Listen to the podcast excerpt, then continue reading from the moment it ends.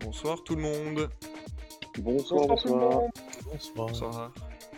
Vous allez bien? Très bien, Très bien. et toi? Oui, parfait, parfait. Content d'être là, content d'être de retour. Euh, comme d'habitude, comme toutes les deux semaines, on se rejoint pour parler de films, de Netflix, d'Amazon Prime Video, de Disney Plus et de, de séries et de tout ce qu'on aime. Voilà, donc on va, euh, on va parler de tout ça ensemble. On a plein de petites news, on a des tops, on a un sujet euh, d'actualité, enfin un sujet principal, on va dire, où on va parler de l'internationalisation du coup des séries et des films grâce aux plateformes de streaming et l'ouverture des frontières grâce à ça. On n'aura pas trop de flop cette semaine parce que, finalement on est des gentils et que euh, on aime bien tout ce qu'on regarde. Euh, et c'est pas bien grave finalement parce que ce qui compte c'est de voir des bons films et pas forcément d'éviter les mauvais. Donc, euh, voilà, moi je pense que je pense que c'est pas plus mal qu'on ait moins de qu'on ait moins de flop et plus de top. Et dans tous les cas, on a toujours notre équipe quasi au complet puisque notre notre cinéman habituel n'est pas là. Il est parti en vacances parce qu'il en a le droit, comme tout le monde. Et euh, voilà, j'espère qu'il sera avec nous peut-être dans le chat ce soir. Mais en tout cas, euh, du coup, David sera absent. On sera 4, ce qui est déjà plutôt pas mal. Et on va euh, du coup commencer par notre gaijin préféré, G-Fresh. Comment vas-tu, G-Fresh Bah bien, bien, bien. Encore content d'être là ce soir. J'espère qu'on en apprendra plein de nouvelles choses sur le monde Netflix. Oh oui, il y a plein plein de choses à dire. euh, on, va, on va voir ça euh, juste après. Euh, on a notre technicien attitré, notre pro streaming, celui qui m'a tout appris encore une fois. On a Lucius qui est là ce soir. Comment vas-tu, Lucius? Bonsoir, ça va très très bien. Content d'être euh, bah, de retour pour la deuxième émission pour moi en tout cas. Ah bah, Donc, euh, On est très content de t'avoir avec nous. À fond, comme on Bon. dit. Eh bah, très bien, très bien. Prêt pour ton top? Très bon top. Eh ben allez, parfait. Et le, le dernier, notre Tintin quotidien. C'est à cause de ma mèche, ça. Euh, c'est ça. Hudson est là ce soir, comment c'est vas-tu dur, c'est dur. Eh ben, ça va très très bien. Très très Ça bien. va bien Bon bah c'est Ouais, parfait ouais. alors. Et bah si tout le monde va bien, tant mieux. Euh, parce que malheureusement, et je vous jure, et je vous jure vraiment que je fais pas exprès, euh, les news, on va commencer par une, bah, par une nouvelle qui est pas, qui est pas top top, et on va malheureusement parler de la, la mort d'un grand monsieur, Ennio Morricone du coup, qui est décédé, euh, qui est décédé cette semaine, qui était un, grand nom du cinéma, euh, puisqu'il a, il a composé énormément de musique euh, pour le, pour le cinéma. C'est euh, c'est euh, c'est à lui qu'on doit, par exemple, la musique de, du bon, la brute et le truand. Il a fait plus récemment Les Huit Salopards, pour lequel il a gagné un Oscar d'ailleurs.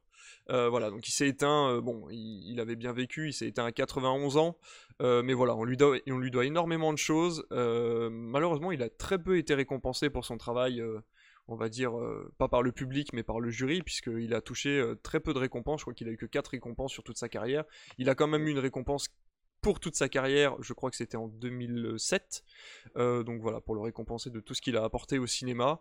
Mais voilà, Monsieur Ennio Morricone, je voulais lui rendre hommage parce que, bah, ça fait partie de ces gens qui ont créé des, musiques cultes qui sont encore utilisées aujourd'hui, si ce n'est pas dans le cinéma, au moins dans notre quotidien. Tellement on les connaît. Alors je sais pas si vous avez euh, une affection avec. Bon, la plupart du temps, il a fait quand même beaucoup de western. Euh, je sais pas si vous êtes familier du travail d'Ennio Morricone, du coup, euh, justement, avec euh, tous ces westerns spaghetti qu'il avait fait à l'époque, dans les années 70-80. Si on Ah bah, moi, j'ai beaucoup aimé hein. tout ce qui était western, spaghetti, etc. Bon, Brut- le truand, et pour une poignée de dollars et tout ça. Franchement, moi, j'étais assez fan de son travail. Ouais, c'est vrai que c'était euh, voilà, c'était quelqu'un de, de très talentueux euh, et donc voilà, la même hauteur que Hans Zimmer mais sans, sans être dans le dans le même genre mais voilà, on est euh, on est sur le même talent et, on a une pensée pour pour le monsieur donc je voulais je voulais qu'on en parle ce soir, on va tout de suite passer à un truc un petit peu plus un petit peu plus sympathique. On va parler d'un dessin animé qui se prépare sur Netflix et je me suis dit que vu qu'on était sur Twitch, il fallait peut-être qu'on se tienne un petit peu au courant de de tout ce qui se passe euh, aussi dans le jeu vidéo. Et du coup, on va parler de Cuphead, un jeu vidéo tryhard, puisque c'est un jeu vidéo très très dur qui, euh, du coup, a été fait euh, à l'époque entièrement à la main, ce qui est extrêmement rare pour un jeu vidéo de nos jours, qui a eu énormément de succès auprès des joueurs et auprès du public, puisque c'est un jeu qui est déjà très très beau. Et on a du coup Netflix qui a fait signer le studio pour avoir droit à une série d'épisodes, au moins une première saison, qui sera tirée du jeu. on n'en sait pas beaucoup plus. Il y a un petit making-of qui est sorti qui a montré qui allait, qui allait s'en occuper. On a au niveau de la réalisation, si je me trompe pas, donc ça va être 11 épisodes de 10 minutes qui sont produits du coup par des animateurs qui sont assez connus dans le métier, puisque l'un d'eux a fait Space Jam à l'époque. Euh, donc euh, voilà, c'est quand même des gens qui s'y connaissent là-dedans. Les producteurs exécutifs seront euh, les, créateurs du jeu. Donc on aura vraiment du coup la, patte des créateurs du jeu sur la série animée. je sais pas ce que vous en pensez. Est-ce que vous avez joué à Cuphead? Est-ce que ça vous intéresse d'avoir une série animée là-dessus? Le fait qu'ils décident d'en faire un jeu, une série, pardon, ça peut être, je pense, assez intéressant dans le dans le sens où déjà graphiquement il est quand même plutôt joli. Et c'est vrai qu'on retrouve beaucoup les, l'ambiance des, des Looney Tunes ou même de, Disney dans, sa jeunesse quoi. Donc mhm. ouais, pourquoi pas. En plus si c'est un petit format, ça peut être euh, assez sympathique. Je sais pas si euh, peut-être Lucius, non, t'as eu l'occasion peut-être de toucher le jeu ou ça t'intéresse toi de voir ce genre de choses, euh, peut-être sur Netflix? Alors moi je l'ai pas touché, mais c'est un jeu que j'ai prévu de faire quand j'aurai fini ce que j'ai déjà à faire comme jeu. Mhm. après bon j'avais envie de dire c'était inévitable que Netflix prenne, euh, se, permette de, faire des épisodes là-dessus parce que ça s'y prête bien. Le jeu vidéo en lui-même, on, croirait que c'est déjà une série en elle-même, des années 50, comme tu disais tout à l'heure. Mhm. Donc, euh, non, hâte de voir ça. Surtout, la bonne nouvelle, c'est que euh, bah, il y a les créateurs du jeu derrière. Donc, déjà, ça, ça a un petit gage de qualité avant que ça soit sorti. Complètement, tout à fait. Mm. Mais je pense que ça va être bien. Ça s'y prête bien. Ok, Ok, ok. Bah écoutez, c'était la petite news pour commencer. J'ai trouvé ça sympa. Fallait qu'on en parle. Netflix a énormément de projets euh, euh, sur les bras. Et euh, ça me permet de rebondir sur un autre sujet. On avait découvert ça, je sais pas si tu te souviens, Lucius était venu sur un live. Et on avait découvert une maison de production qui s'appelle DG2. Qui en fait s'amuse à reprendre des jeux vidéo et à les breveter pour pouvoir en faire des séries ou des films. Et il y a quelques petits projets en route, comme par exemple le jeu de Disco Elysium, qui est un jeu qui a eu énormément de succès critique encore une fois, qui est un très bon RPG apparemment, euh, qui sera adapté en série grâce à cette, à ce, à cette maison de production euh, qui vient de reprendre les droits pour en faire une série sur, si je ne me trompe pas, ça va être sur HBO ou sur, euh, sur Showtime, quelque chose comme ça. Donc ça, ça promet quand même pas mal de qualité. C'est entre autres eux qui ont pris les droits de Sonic et qui ont aidé la Paramount à sortir le film du coup cette année. Donc voilà, donc ça peut être intéressant du coup de voilà de, rester attentif parce que ils ont aussi les droits de Sleeping Dogs ou Happy Few qui sont des qui sont des séries plutôt intéressantes. On va passer à la news suivante. Project Power, le film qui a été annoncé avant-hier, euh, non hier pardon, sur, euh, sur la plateforme de Netflix, ils ont tweeté un petit truc en disant que ça allait arriver et ils ont sorti la bande-annonce aujourd'hui et ça a l'air vraiment vraiment cool. Euh, là, ça fait deux fois que, Netflix attise ma curiosité parce que ils avaient sorti la bande-annonce de The Old Guard, du coup il y a quelques semaines, il est sorti il y a quelques jours sur la plateforme et on en essaiera d'en parler peut-être un petit peu pendant l'émission parce que le, film est plutôt réussi. Et là, on a Project Power qui est une, qui est une production tout à fait, euh, tout à fait acceptable dans un cinéma, euh, ne, serait-ce qu'au niveau de ses effets spéciaux ou même de l'ambiance du film ou son casting parce qu'on a quand même Jamie Foxx Joseph, et Joseph Gordon-Levitt. Euh, on a un duo de réalisateurs qui est plutôt connu puisqu'ils ont fait le film Nerve. Je sais pas si vous l'avez vu, c'était un film sur une application qui donnait des défis à des joueurs et en fait, tant qu'ils remplissaient pas les défis, euh, il pouvait mourir en fait. Et euh, voilà, donc le film était plutôt intéressant. Ça, c'était un petit peu, euh, c'était un petit peu ennuyeux par moment, mais le film était plutôt intéressant. Ils ont fait aussi Paranormal Activity 3, 3 et 4, donc bon, ils sont dans le métier depuis un moment. Et en tout cas, la réalisation a l'air plutôt bonne. Il y a pas mal de petites rêves justement aux super-héros en général, et le film a l'air vraiment sympa. La bonne annonce donne envie. Alors je sais pas ce que vous en pensez vous, que ce soit dans le chat ou ici dans, dans mes chroniqueurs, ce que vous pouvez penser de ce film? Est-ce que ça vous donne envie? Ça sort au mois d'août là. Moi, ça me donne super, super envie. Je suis hypé. Enfin, j'ai vu la bande-annonce et j'ai direct eu envie de, voir ce film parce que c'est comme si c'était un film de super-héros, mais au lieu que ce soit voilà, le gars lambda qui se fait mordre par machin ou qui, qui, sort de je ne sais quelle euh, expérience scientifique désastreuse, là, c'est vraiment on a une gélule euh, et ça, ça donne des super-pouvoirs, mais on ne sait pas quel super-pouvoir va être attribué. Parce qu'ils auraient pu faire, voilà, une cellule, une gélule, pardon, égale un super pouvoir. Alors que là, c'est une gélule égale eh ben, un super pouvoir, mais pour la personne qui va être différente de ton voisin, ton collègue, ta soeur, ton frère, etc. Donc pourquoi pas? Et alors je sais pas pourquoi, je sais pas vous, mais moi c'est rien à voir, mais ça m'a fait penser avec au film Times Out, alors que ça n'a rien à voir. Je sais pas pourquoi. Peut-être dans la, dans la, réalisation, peut-être, je sais pas. Mmh, voilà, j'ai pensé à ça directement à la fin de, de la bande-annonce. Toi, Hudson, t'es plutôt hypé, ce que tu me disais tout à l'heure, peut-être euh, Ouais, ça, ça, ça, me fait bien envie. Euh, l'idée d'une commercialisation des super pouvoirs, euh, il y a un côté, il y a un côté sympa. C'est une idée, en tout cas, c'est une idée neuve qu'on n'avait jamais vue encore. Donc déjà juste pour ça, je suis hyper hypé. Après, je vais pas vous mentir, j'ai pas regardé la bande-annonce jusqu'au bout parce que mon problème avec les bandes-annonces, c'est que je déteste, ça, ça spoil trop. Donc juste la moitié, ça m'a fait déjà, comme, tu dis, euh, Lucius, ça hype énormément. Je me suis arrêté à la moitié. Et franchement, je pense que j'irai le. Moi, je, m'étais arrêté aussi à la moitié, du coup, puis là, je l'ai regardé en entier avec les spectateurs, mais c'est vrai que euh, ça a l'air très intéressant. La bande-annonce en dit pas tellement, parce qu'on a beaucoup de, on a beaucoup de hachures dans les, euh, dans les dialogues, donc on, on comprend l'histoire, mais je pense qu'il peut y avoir quelques petits retournements de situation intéressants je suis, enfin, on peut en penser ce qu'on veut. Moi, j'adore Joseph Gordon-Levitt. À chaque fois, je suis très content de le voir dans un film. C'est pas forcément un acteur extraordinaire, mais je trouve qu'il a une bonne bouille. Il joue bien. À chaque fois qu'il est dans les films, il, est très correct dans ce qu'il fait. Il a un super beau projet aux États-Unis, euh, qui est un espèce de, projet communautaire où il invite en fait des, euh, des artistes à se mêler à certains projets de cinéma ou de série. Et en fait, c'est un genre de, comment dire, c'est comme, euh, comme les projets un peu Kiss Kiss Bang Bang, etc. Là, vous savez, où vous pouvez faire des projets, mais sauf que c'est vraiment sans. Il y, a des rémunérations à la clé, mais les gens peuvent proposer, proposer leurs projets. D'ailleurs, ils sont associés avec Ubisoft. c'est sa société, là, c'est associé à Ubisoft pour le prochain Beyond Good and Evil. Donc c'est ah. voilà, ils, ah sont derrière. Du coup, ouais ouais, c'est eux qui gèrent tout ce qui est artwork et, et certains pans graphiques du jeu. c'est la société de Joseph Gordon-Levitt et tout ça est fait de façon complètement communautaire. Ouais, mais il est ça peut être intéressant. Sorti. Non, non, il, n'est pas sorti, il est, il est en conception pour le moment, mais en tout cas, c'est eux qui gèrent derrière. Euh, en fait, à chaque fois qu'ils ont une demande d'artwork ou une demande de personnage, il y a la communauté de Joseph Gordon-Levitt et de sa société qui se mettent en place, qui sortent des artworks, et celui qui gagne, en gros, le concours est payé pour, quoi. Alors, ça pose des problèmes au niveau de la professionnalisation du métier. En France, on n'aime pas trop ce genre de, ce genre de méthode, mais aux États-Unis, ça se fait plutôt bien. Et euh, voilà, apparemment, ça, ça fait pas mal ressortir du lot quelques artistes qui seraient peut-être restés cachés s'ils n'avaient pas eu ce genre de ce genre de, format-là. Bon, bref, on s'éloigne un peu du sujet, mais voilà, pour dire qu'il y a un gros, gros casting et que je pense que ça peut être une, bonne licence à sortir en film, euh, peut-être une fois tous les ans ou une fois tous les deux ans. Euh, pour revenir vite fait euh, en deux minutes, parce qu'on l'a vu toi et moi, Hudson, ça me hype énormément parce que j'ai vu The Old Guard, du coup, cette semaine.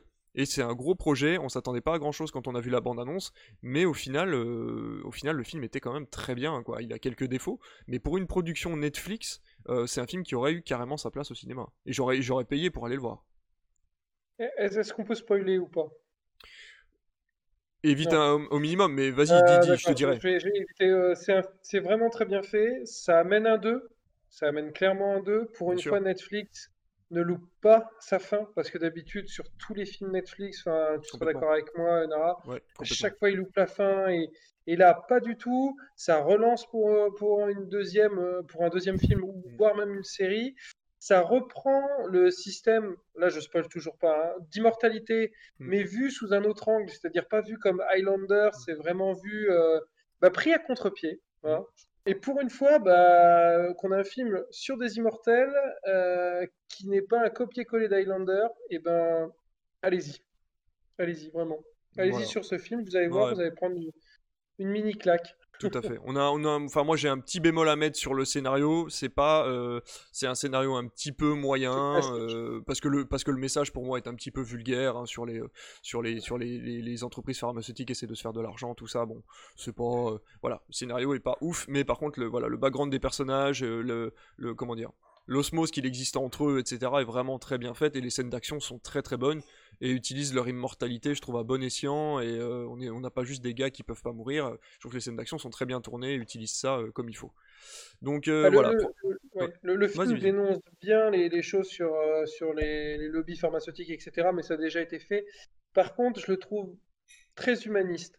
Pour une fois, on a un film qui est, plutôt positif. Oui, je sais pas ce que tu en penses, mais qui, est, très positif en fait, qui, mm. qui, est très humaniste. Pour une fois, c'est pas l'homme, c'est un salaud, etc. Il fait que du mal. Non, cette fois-ci non, euh, c'est bien tourné. Vraiment, c'est à regarder. Comme on peut pas spoiler, euh, ouais, c'est dur. Mais bon, voilà, on vous le conseille en tout cas. À la limite, la semaine prochaine, quand euh, un peu de temps se sera écoulé, parce que bon là, il est sorti il y a que quelques jours. Il est sorti le le, le 15. Bah, il est sorti. Non, il est sorti la semaine le 7, je crois. Ça fait une semaine qu'il est sorti. On va attendre un petit peu et peut-être à la prochaine émission pour en discuter un peu plus en détail, histoire de de pas trop spoiler les gens qui comptaient le voir dans les dans les jours à venir.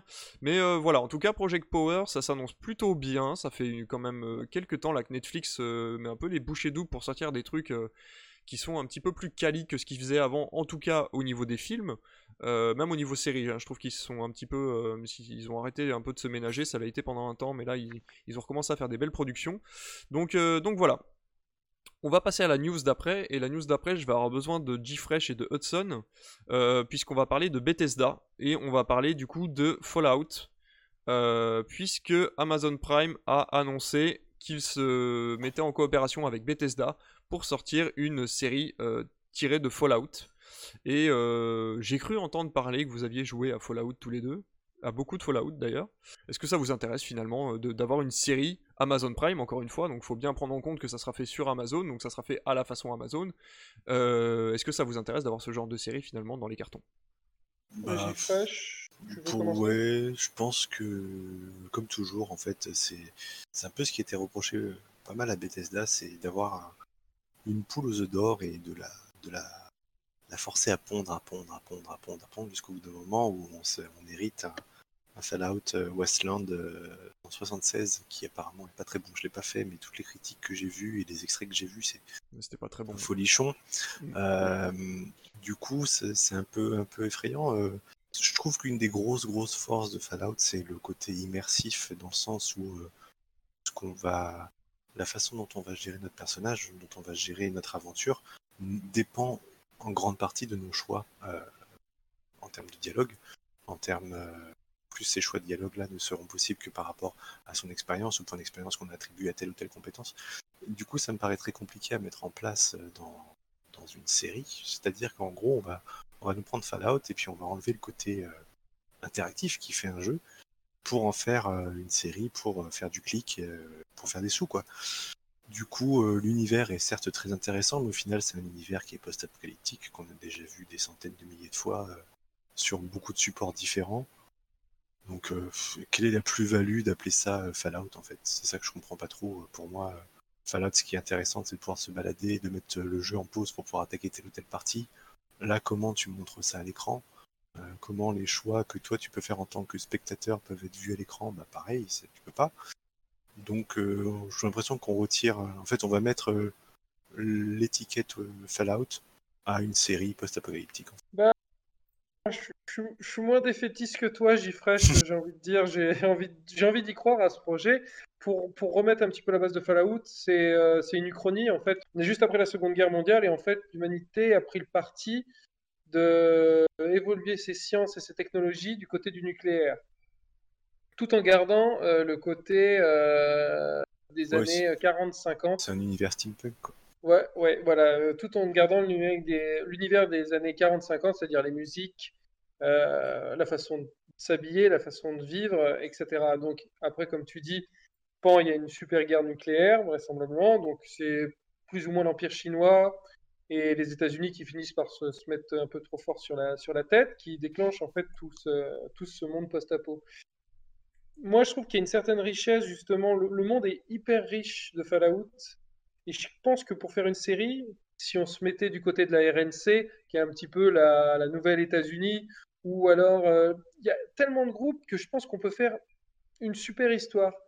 Si, euh, mais si, mais comme tu dis, si par exemple il y a plein de bons choix qui sont faits, c'est-à-dire que euh, Fallout, il faut pas qu'ils nous le mettent moins pour 12 ans, pour tout public. c'est pas possible. Il faut, il faut qu'il fasse quelque chose d'adulte parce que l'univers est ultra adulte. Là, on est sur du post-apo où la moitié du temps euh, les gens sont complètement défoncés, sont pauvres, sont des clodos, passent leur temps à bouffer leurs congénères, on va pas se mentir, euh, pour pouvoir survivre. On est vraiment dans le post-apo. On n'est pas The Road. Ouais, on, est, on est bien entre, on, est bien Mad Max, quoi. C'est là-dessus que j'ai peur. Si jamais euh, je vois arriver, même je vais aller plus loin que ça, et je vois sur le truc moins de 12, ou 12, enfin moins de 12 ou tout public, là, je serais comme toi, je dirais ouais, allez, c'est bon, ils ont voulu faire du clic, lâche-la faire. Bah, c'est vrai qu'ils ont un univers extrêmement étendu et, très très beau, avec beaucoup beaucoup de choses à visiter, à approfondir. mais ouais, moi je suis plutôt plutôt pessimiste sur sur. Pour moi, c'est une fausse bonne idée, quoi. Enfin, des, des trucs avec des, des univers hyper denses, hyper poussés, qui sont adaptés en série, en film, et ça finit très mal. Il y en a quand même énormément. Resident Evil pour, pour Silent, Hill, enfin tous ces trucs-là, un peu. Euh, c'est un peu le, problème de l'adaptation du jeu en film. Euh, je trouve que là, c'est pareil, c'est retransmis en série. Après, peut-être qu'en série, ils auront beaucoup plus de liberté parce que parce que c'est un format qui est plus long. Ils ont peut-être des moyens qui sont supérieurs. Euh, ils ont le, système de, de l'épisode pilote où ils peuvent prendre un peu, un peu de risques, etc. Donc, à voir. Hein, c'est sûr. Je pense que s'il sort et que ça a l'air bien, j'irai jeter un œil. Je vais pas juste cracher dessus et critiquer sans, l'avoir vu, mais pas, pas confiant tout de suite. D'accord. S'ils font un truc qui ressemble à The Road, tu vois, dans le même euh, thème, je pense qu'on peut avoir un truc vraiment très très bien. Alors, faut savoir que euh, les scénaristes qui ont été engagés pour l'adaptation sont les créateurs euh, de Westworld, qui est en cours en ce moment sur, ah. sur HBO.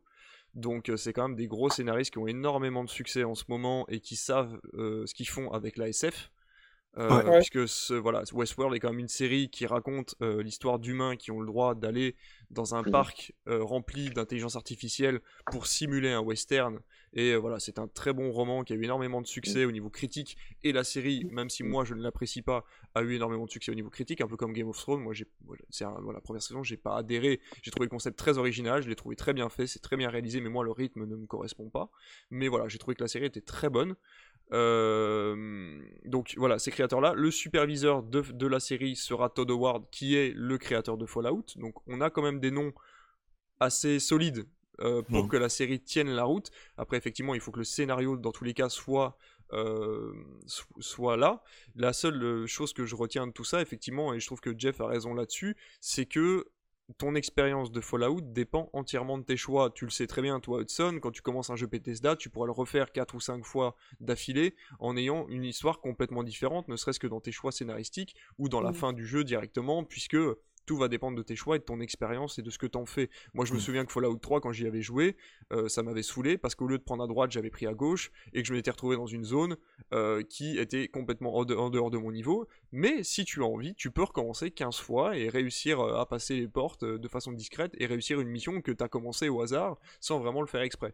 Après, c'est vrai que c'est là où c'est peut-être la force des jeux de Bethesda, même ou même pas, c'est que il y, a souvent une trame principale, histoire qui peut être intéressante ou non, mais qui, qui a mérite d'être là, et euh, auquel euh, on laisse une grande, je trouve, une grande liberté aux joueurs euh, pour faire des quêtes. Il y a une foule de quêtes. On peut, ceux qui ont joué à Skyrim, etc. des gens, moi j'y ai passé des, une centaine d'heures à Skyrim et, encore j'ai pas fait le tour, je pense. Du coup, c'est un, un univers qui est très dense et qui du coup peut laisser de la place à faire une série, effectivement, sans que ça heurte ceux, euh, ceux qui ont poncé le jeu en fait. Parce qu'on sait que ça peut être dans un endroit qu'on n'a peut-être pas visité, il y avait ça, on est passé à côté, et ils en font une série. Ça, ça pour moi, ça peut être, euh, s'il y a bien un, type de jeu, un studio euh, auquel une série peut se prêter, ce serait Bethesda.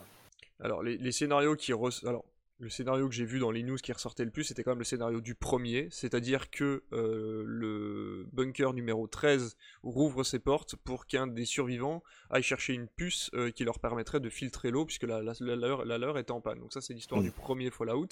Ça paraît être un pitch de base assez intéressant pour, une série. Hein. Ça peut très bien commencer avec ça. Encore une fois, comme disait Hudson, ça dépend de ce qu'ils vont en faire.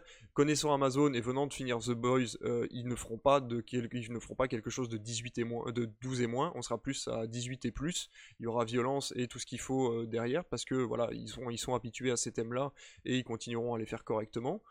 Euh, encore une fois, Amazon, pour le coup, quelle que soit la série que j'ai regardée pour l'instant, il n'y en a aucune qui m'a déçu dans les séries Amazon Original. Je parle pas des films qui sont un peu moins bons, mais voilà, pour le coup, les séries sont vraiment de très bonne qualité. Je regarderai parce que moi, euh, les jeux Fallout sont beaucoup trop vastes pour moi. On en parle souvent entre nous, mais moi, je préfère quelque chose de linéaire. Euh, j'ai pas, pas cette envie de devoir m'évader et j'ai toujours peur de louper quelque chose quand j'ai des jeux qui sont trop ouverts. Donc voilà, mais par contre, j'accroche énormément au monde de Fallout, je le trouve très intéressant et je pense que moi la série je la regarderai rien que pour ne serait-ce que toucher du doigt l'expérience d'un joueur et, ce qu'il arrive à ce qu'il arrive à vivre quand il, quand il arrive à, avoir la manette entre les mains. Quoi. Pour conclure, j'aimerais beaucoup une adaptation série de Métro. Oui, on a eu les livres, même genre, on a eu les jeux. Et euh, en série, ça peut donner quelque chose de cool. Complètement. Je pense. Complètement. Ça Première partie, euh, voilà, 2033, 2034, etc. Tout à fait. Je suis entièrement d'accord, c'est vrai que les jeux métro ont l'air d'être aussi intéressants. Mais parce que c'est des, parce que c'est des livres à la base qui sont hyper intéressants. Oui, bah voilà, c'est des, des, romans comme The Witcher par exemple qui a donné un très bon jeu parce qu'il a été confié à un très bon studio aussi et parce que la série a été euh, très appréciée aussi euh, parce que voilà la qualité était là et que les gens avaient euh, avaient envie d'un certain The Witcher et qu'ils ont eu ce qu'ils voulaient avec la avec la sortie sur Netflix.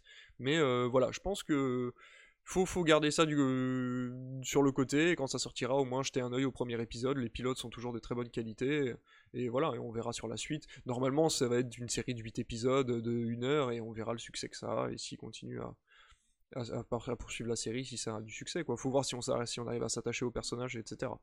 On verra ça en temps et en heure. Si ça se trouve, ils nous feront un truc à la, à la Netflix, comme ils ont fait avec. Euh, mais bon, c'est un peu compliqué de le faire sur toute une saison. Mais euh, Netflix avait fait un épisode spécial de Mirror, euh, de Black Mirror. Euh, où on pouvait faire des choix et voilà et la série continuait en fonction des choix qu'on faisait. Mais là c'est impossible sur une série entière. Non, non, de toute façon même si la série est nulle elle sera jamais aussi nulle que Fallout 76 Attention, ne jamais dire quelque chose comme ça. Jamais. Jamais. Moi, je pourrais te parler de quelques films aliens, par exemple.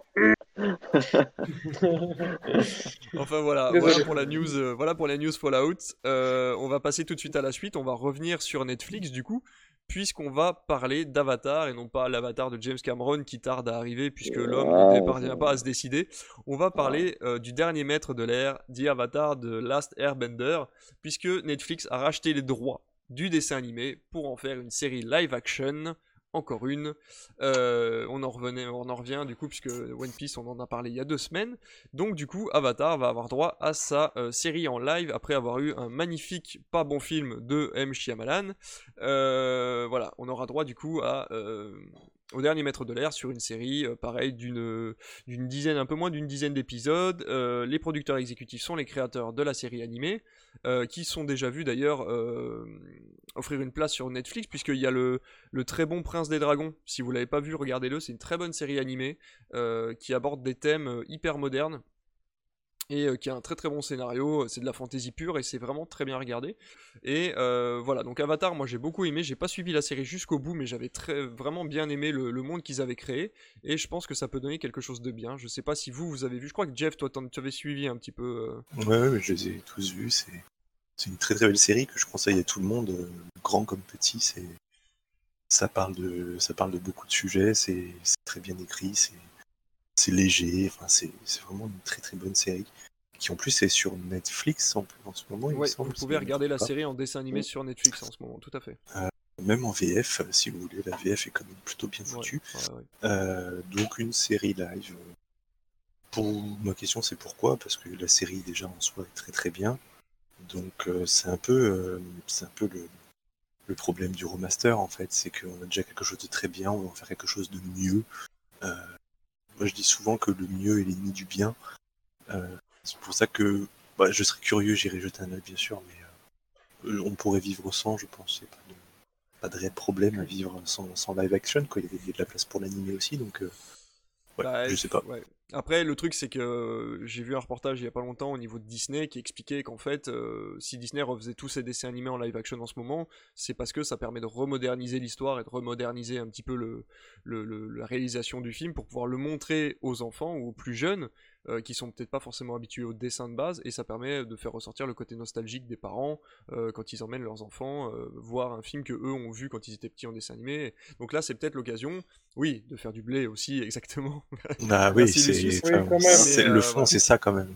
Bien sûr, bien sûr, non, non, mais bien sûr, mais pour, pour dire que le comment dire, ce qui va attirer les gens à aller voir ça, et ce qui va du coup faire du blé parce que les gens vont aller voir ça, c'est le côté nostalgique. C'est le côté, euh, bah. est-ce que si c'est bien fait, on aura un appât, euh, du coup, euh, donc cette espèce de bison volant. Si c'est bien fait, ça serait absolument merveilleux de voir ça en CGI, si, si oui, mais... des, des, points modernes.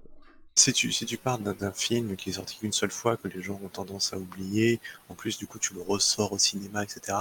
Je parle pour l'exemple des, Disney, ma foi, pourquoi pas, même si je pense que la, principale motivation c'est effectivement le commercial et, le, fric. Euh, là, pour une série, c'est Netflix qui va refaire une série d'un truc qu'ils ont déjà, euh, qui est accessible en trois clics. Donc euh, c'est là où je vois pas le, mis à part le coup de pub que ça va donner à la série, et les gens vont peut-être se dire, bah, j'ai, pas envie de voir le dessin animé, je vais voir le live, c'est plus vite fait, c'est plus moderne. Mais euh, je sais pas, tu passes du coup à côté du, fait de tu passes à côté du dessin animé qui est quand même très très très très bien et suffisant en fait. Donc euh, après, bon, ça, fait de l'emploi, ça fait tout ça, c'est très bien. Hein, oui, oui, euh, je, je pense que c'est pas absolument nécessaire. Ouais, ouais, je suis d'accord. c'est de la culture, c'est de l'art, qu'est-ce que c'est nécessaire? Après, c'est grand, grand débat. C'est aussi euh, c'est un peu de la vitrine, c'est-à-dire que ce genre de film, pour quelqu'un qui est fan d'Avatar ou qui a regardé ça pendant son plus jeune âge et qui n'est pas encore abonné Netflix, il va s'abonner à Netflix pour regarder ça, et ensuite il va continuer son abonnement. C'est vrai. Parce que peut-être que la série va s'arrêter. Euh, euh, la série va s'arrêter à un moment aussi qui va être peut-être en cliffhanger ou quoi que ce soit, et qui va inviter peut-être à aller voir la suite en dessin animé, et du coup découvrir le dessin animé, euh, c'est possible aussi. Mais est-ce que ça aurait pas été plus... Euh, enfin, d'un point de vue marketing seulement et d'un point de vue du coût, est-ce que ça aurait été pas mieux de faire une espèce de campagne promotionnelle autour du fait qu'ils ont déjà l'avatar, euh, l'original, le mettre en avant pour donner aux gens envie de le voir, plutôt que de prendre du temps, prendre un risque à refaire une série de A à Z en fait euh, ils l'ont fait, hein. ils l'ont fait à l'époque. Hein. La, sortie de, de, enfin de, Avatar, euh, la série animée, a, été, a, eu son petit succès. Il a eu son petit coup de com euh, à l'époque, quand ils ont eu toutes les saisons. Mais c'était, c'était il y a un certain temps maintenant. Et je pense qu'au niveau, au niveau médias et réseaux sociaux, ils étaient un peu moins bons. Parce qu'il faut avouer que le CM Netflix, là, en ce moment, est plutôt pas mal. Mais voilà, je, ils avaient fait leur petite annonce, mais effectivement, là, c'est quand même du c'est quand même du lourd parce que je pense que les billets ont dû tomber pour la production de la série. Donc euh, il faut qu'ils arrachent la com euh, au maximum pour que ça, pour que ça ait le, maximum de succès, quoi. Après, je, comprends tout à fait l'idée de vouloir rajeunir quelque chose, en plus de peut-être le rendre un peu plus joli, parce que c'est vrai que les dessins d'Avatar sont pas non plus exceptionnels. Euh, ça reste un dessin animé pour enfants comme ce qu'on pouvait avoir sur ce qui passait sur France 3 et compagnie. Donc le, le rénover, le moderniser pour, pour donner envie, je peux comprendre l'idée. Après, c'est pour moi un risque qui est peut-être pas forcément nécessaire, mais qui sera très très probablement bénéfique à Netflix dans tous les cas. Bien sûr. Ah oui, oui bah, dans tous les cas, oui, ils font pas ça, euh, ils font pas ça juste pour les fans, c'est sûr. Un risque calculé. Oui, oui, bien sûr, bien sûr. Mais on voit qu'il y a des aficionados, hein. on voit que les... Euh, c'est bête, mais maintenant que les, euh, que les systèmes de streaming ont pris, leur marque, on voit qu'ils ont une marque de fabrique en fait au niveau de leurs séries, au niveau de leurs films, etc. Et on se rend compte que certains sont plus attachés à Netflix ou Amazon. Ça en fait presque un copain. On voit maintenant sur Twitter, la plupart des, des, gens qui tweetent, on appelle Netflix néné, euh, parce que voilà, parce que c'est mon copain Netflix qui va sortir telle série, est-ce que tu vas pas sortir telle saison de machin Voilà, tout le monde, tout le monde tutoie le CM, etc. Parce que parce que maintenant, bah, tu vis avec Netflix et c'est ton, ton copain et t'attends que de temps en temps il t'annonce une, petite nouvelle comme ça plutôt que de te dire bon bah regarde on a mis une série qui a 10 ans, euh, tu peux la regarder comme tu l'as regardé quand t'étais gamin. Et euh, ça je trouve que c'est plutôt le rôle de Disney Plus en fait. Et du coup Netflix il est plus là pour moderniser le truc en disant bah voilà nous bah tu vois le dessin animé de ton enfance, ben on va en faire un truc un peu plus moderne et, euh, et tu vas voir tu vas t'éclater quoi. Mmh. Ouais, après, à voir de toute façon. C'est un vaste débat, oui. Ouais, ouais, complètement, complètement. Après, moi, je suis pas forcément plus non plus pour revivre des expériences comme ça, modernisées, mais bon, je trouve que s'ils arrivent à étendre un peu plus le monde parce qu'ils ont un peu plus de temps par épisode ou un peu plus les moyens de faire des décors, euh, euh, voilà, parce qu'on Avatar avait pas énormément de moyens au début de la série non plus au niveau du dessin animé, ça se voit, et, euh, et ça a été confié au fur et à mesure. Et là, je pense que si Netflix sort les billets dès le début, on peut avoir des, magnifiques décors et peut-être un monde un peu plus étendu que ce qu'on avait à l'époque. Même si, même si le voyage de, de l'avatar dans la série était déjà euh, vraiment énorme. Hein. On avait énormément de décors différents. Enfin voilà, donc du coup, euh, ben voilà, c'était, euh, c'est à voir, voilà, on verra bien. un autre projet de news qui arrive, et alors là, franchement les gars, moi je, les adore, hein. vraiment, Warner pour moi c'est des, des, copains, hein. je les, vraiment c'est, je suis amoureux moi de, DC Comics depuis le début, mais là ça devient un bordel monstre. On va parler de Gotham. Alors Gotham, je vous explique, attention, faut pas se perdre. Il y a, du coup, comme on avait expliqué à la première émission, HBO Max qui a repris les droits de la Snyder's Cut. Donc on va avoir un nouveau film Justice League. De là a découlé des nouveaux contrats avec Henry Cavill et Ben Affleck pour revenir dans des nouvelles séries ou des nouveaux films en tant que Batman et Superman alors qu'ils avaient décidé d'arrêter. Suite à cet arrêt-là, donc avant les nouveaux contrats, Pattinson a été engagé pour faire un nouveau film, un nouveau film Batman qui va reprendre les origines de Batman, puisqu'on a vu apparemment il y a un peu de scénario qui a, fuité entre guillemets, et ça serait une origin story. Donc on se retrouve avec un monde où Pattinson est Batman, et un monde parallèle où Ben Affleck risque de revenir en Batman aussi. Mais ça ne s'arrête pas là, puisqu'HBO a décidé de se faire dubler avec toutes ces licences-là, et ils vont nous sortir une série sur le commissariat de Gotham, qui va ressembler à un truc genre New York Unité Spéciale, où vous allez suivre les flics de Gotham City, donc sans Batman, mais qui se déroulerait dans le monde du Batman de Pattinson. Donc HBO Max a décidé de faire deux séries parallèles, dans deux univers parallèles, qui risquent de raconter des choses dans, la même ville, mais pas avec le même héros. Donc voilà, c'est l'annonce de, cette semaine. Gotham arrive, ça serait tiré des euh, comics qui s'appellent Gotham Central, donc qui s'intéresse aux flics de Gotham et comment ils se débrouillent au quotidien quand Batman n'est pas là. Euh, ce sera euh, du coup apparemment euh, les créateurs de Broadwalk Empire et les scénaristes de Soprano, enfin des Sopranos du coup, qui seraient en charge du dossier, ce qui est plutôt encourageant, puisque c'est des gens qui ont énormément de talent, et tout ça nous rapproche du fait que les grands méchants du Batman de Pattinson et de Gotham Central seraient la mafia de Gotham, et avec la famille Falcon, du coup, qui étaient euh, les grands méchants du comics Year, Year, One, donc la première année de Batman à Gotham. Donc voilà, qu'est-ce que vous en pensez? Moi déjà je suis pas fan de ce genre de série, j'aime pas les séries de flics, ça m'intéresse pas plus que ça. HBO ils ont du talent pour faire des bonnes séries, mais c'est pas pour une fois alors que je suis un grand fan, je viens de finir Swamp Thing là il y a pas longtemps, qui, pourtant euh, est vraiment euh, pour le coup euh, une série très très niche mais qui se situe dans le monde de DC Comics. C'est la première fois que vraiment une série DC Comics ne m'intéresse pas. Alors que j'ai regardé toutes les, les, saisons de The Flash, qui pourtant niveau budget n'est pas loin de la virgule, enfin du 0, quoi. Donc du coup voilà, qu'est-ce que vous vous en pensez de cette série là Est-ce que ça vous donne envie? Est-ce que finalement ça devient pas un peu trop tout ça? Et est-ce qu'on va pas se perdre au bout d'un moment? Ben, Je vais aller très très vite, j'ai rien compris. Je suis vraiment désolé. Du coup, un peu fait exprès. Non, mais c'était un peu fait exprès, du coup. Euh. J'avais regardé la série Gotham euh, euh, quelque temps là, qui, du coup était sur. C'était quand, quand, Batman était petit. Ah oui, quand Batman était jeune. Oui, oui, tout à fait. Ouais, jeune, avec où on suit Gordon, mm. l'inspecteur Gordon, que j'avais trouvé bien, mais sans plus. Donc, je vais m'enseigner et puis on verra bien. Mais là, déjà, ça, donne moins envie tout de suite. déjà, quand on comprend pas le pitch de base, c'est moins vendeur. Euh, je sais pas, Lucius? Ouais, bah ça va être euh, comme, euh, comme l'agent du Shield, hein, ça va être chiant. Après avoir, peut-être que je me trompe, j'espère. Mais sinon, oui, ils partent. Il y a trop de trucs partout, trop de monde parallèle, j'ai l'impression. C'est, on n'y comprend rien. Il y, a, il y a un Batman là, mais c'est Pattinson. Il y en a un autre là, c'est Affleck. Puis bon, une série comme ça, ouais, c'est une série de flics avec peu de budget. Enfin, à mon avis, il va pas y avoir des millions là-dedans. Surtout que. À voir, mais. J'avais, euh, j'avais zappé la news, euh, je crois qu'on n'en a pas parlé sur les deux premières émissions. Michael Keaton a été rapproché pour reprendre son rôle de Batman euh, dans le film de, oh, The Flash qui est en 2021. Ah bah là. Du coup, on a, on a trois Batman avec trois acteurs qui portent le costume. On a un autre Batman dans la série Titans, du coup, qui se passe encore dans un autre monde. mais voilà, il y a eu un Batman dans la série DC Titans. Il y a un Batman qu'on ne connaît pas dans la série Batgirl, du coup, qui est diffusée en ce moment sur, sur la CW. Donc euh, voilà, on est, on est sur un nombre de Batman incalculable. Je suis même pas sûr qu'il y ait autant de Batman que ça dans le monde de DC Comics. Enfin, quoi que si, il y en a normalement, il y en a 52. Mais voilà, pour vous dire que on est, euh, ça devient n'importe quoi puisqu'il commence à prendre euh, le pli et commence à créer des séries sur des films qui ne sont même pas encore sortis. Donc, Écoutez, je vous annonce en direct, je suis Batman. je suis aussi Batman. Nous sommes tous Batman, je pense. Non mais, non mais si maintenant tout le monde peut être Batman, bah je suis Batman. T'es milliardaire? Voilà. Voilà, c'est ça. Euh, On va faire un dommage, ah, dommage. C'est, le seul truc qu'il faut être. Bon, ok, je suis Spider-Man alors.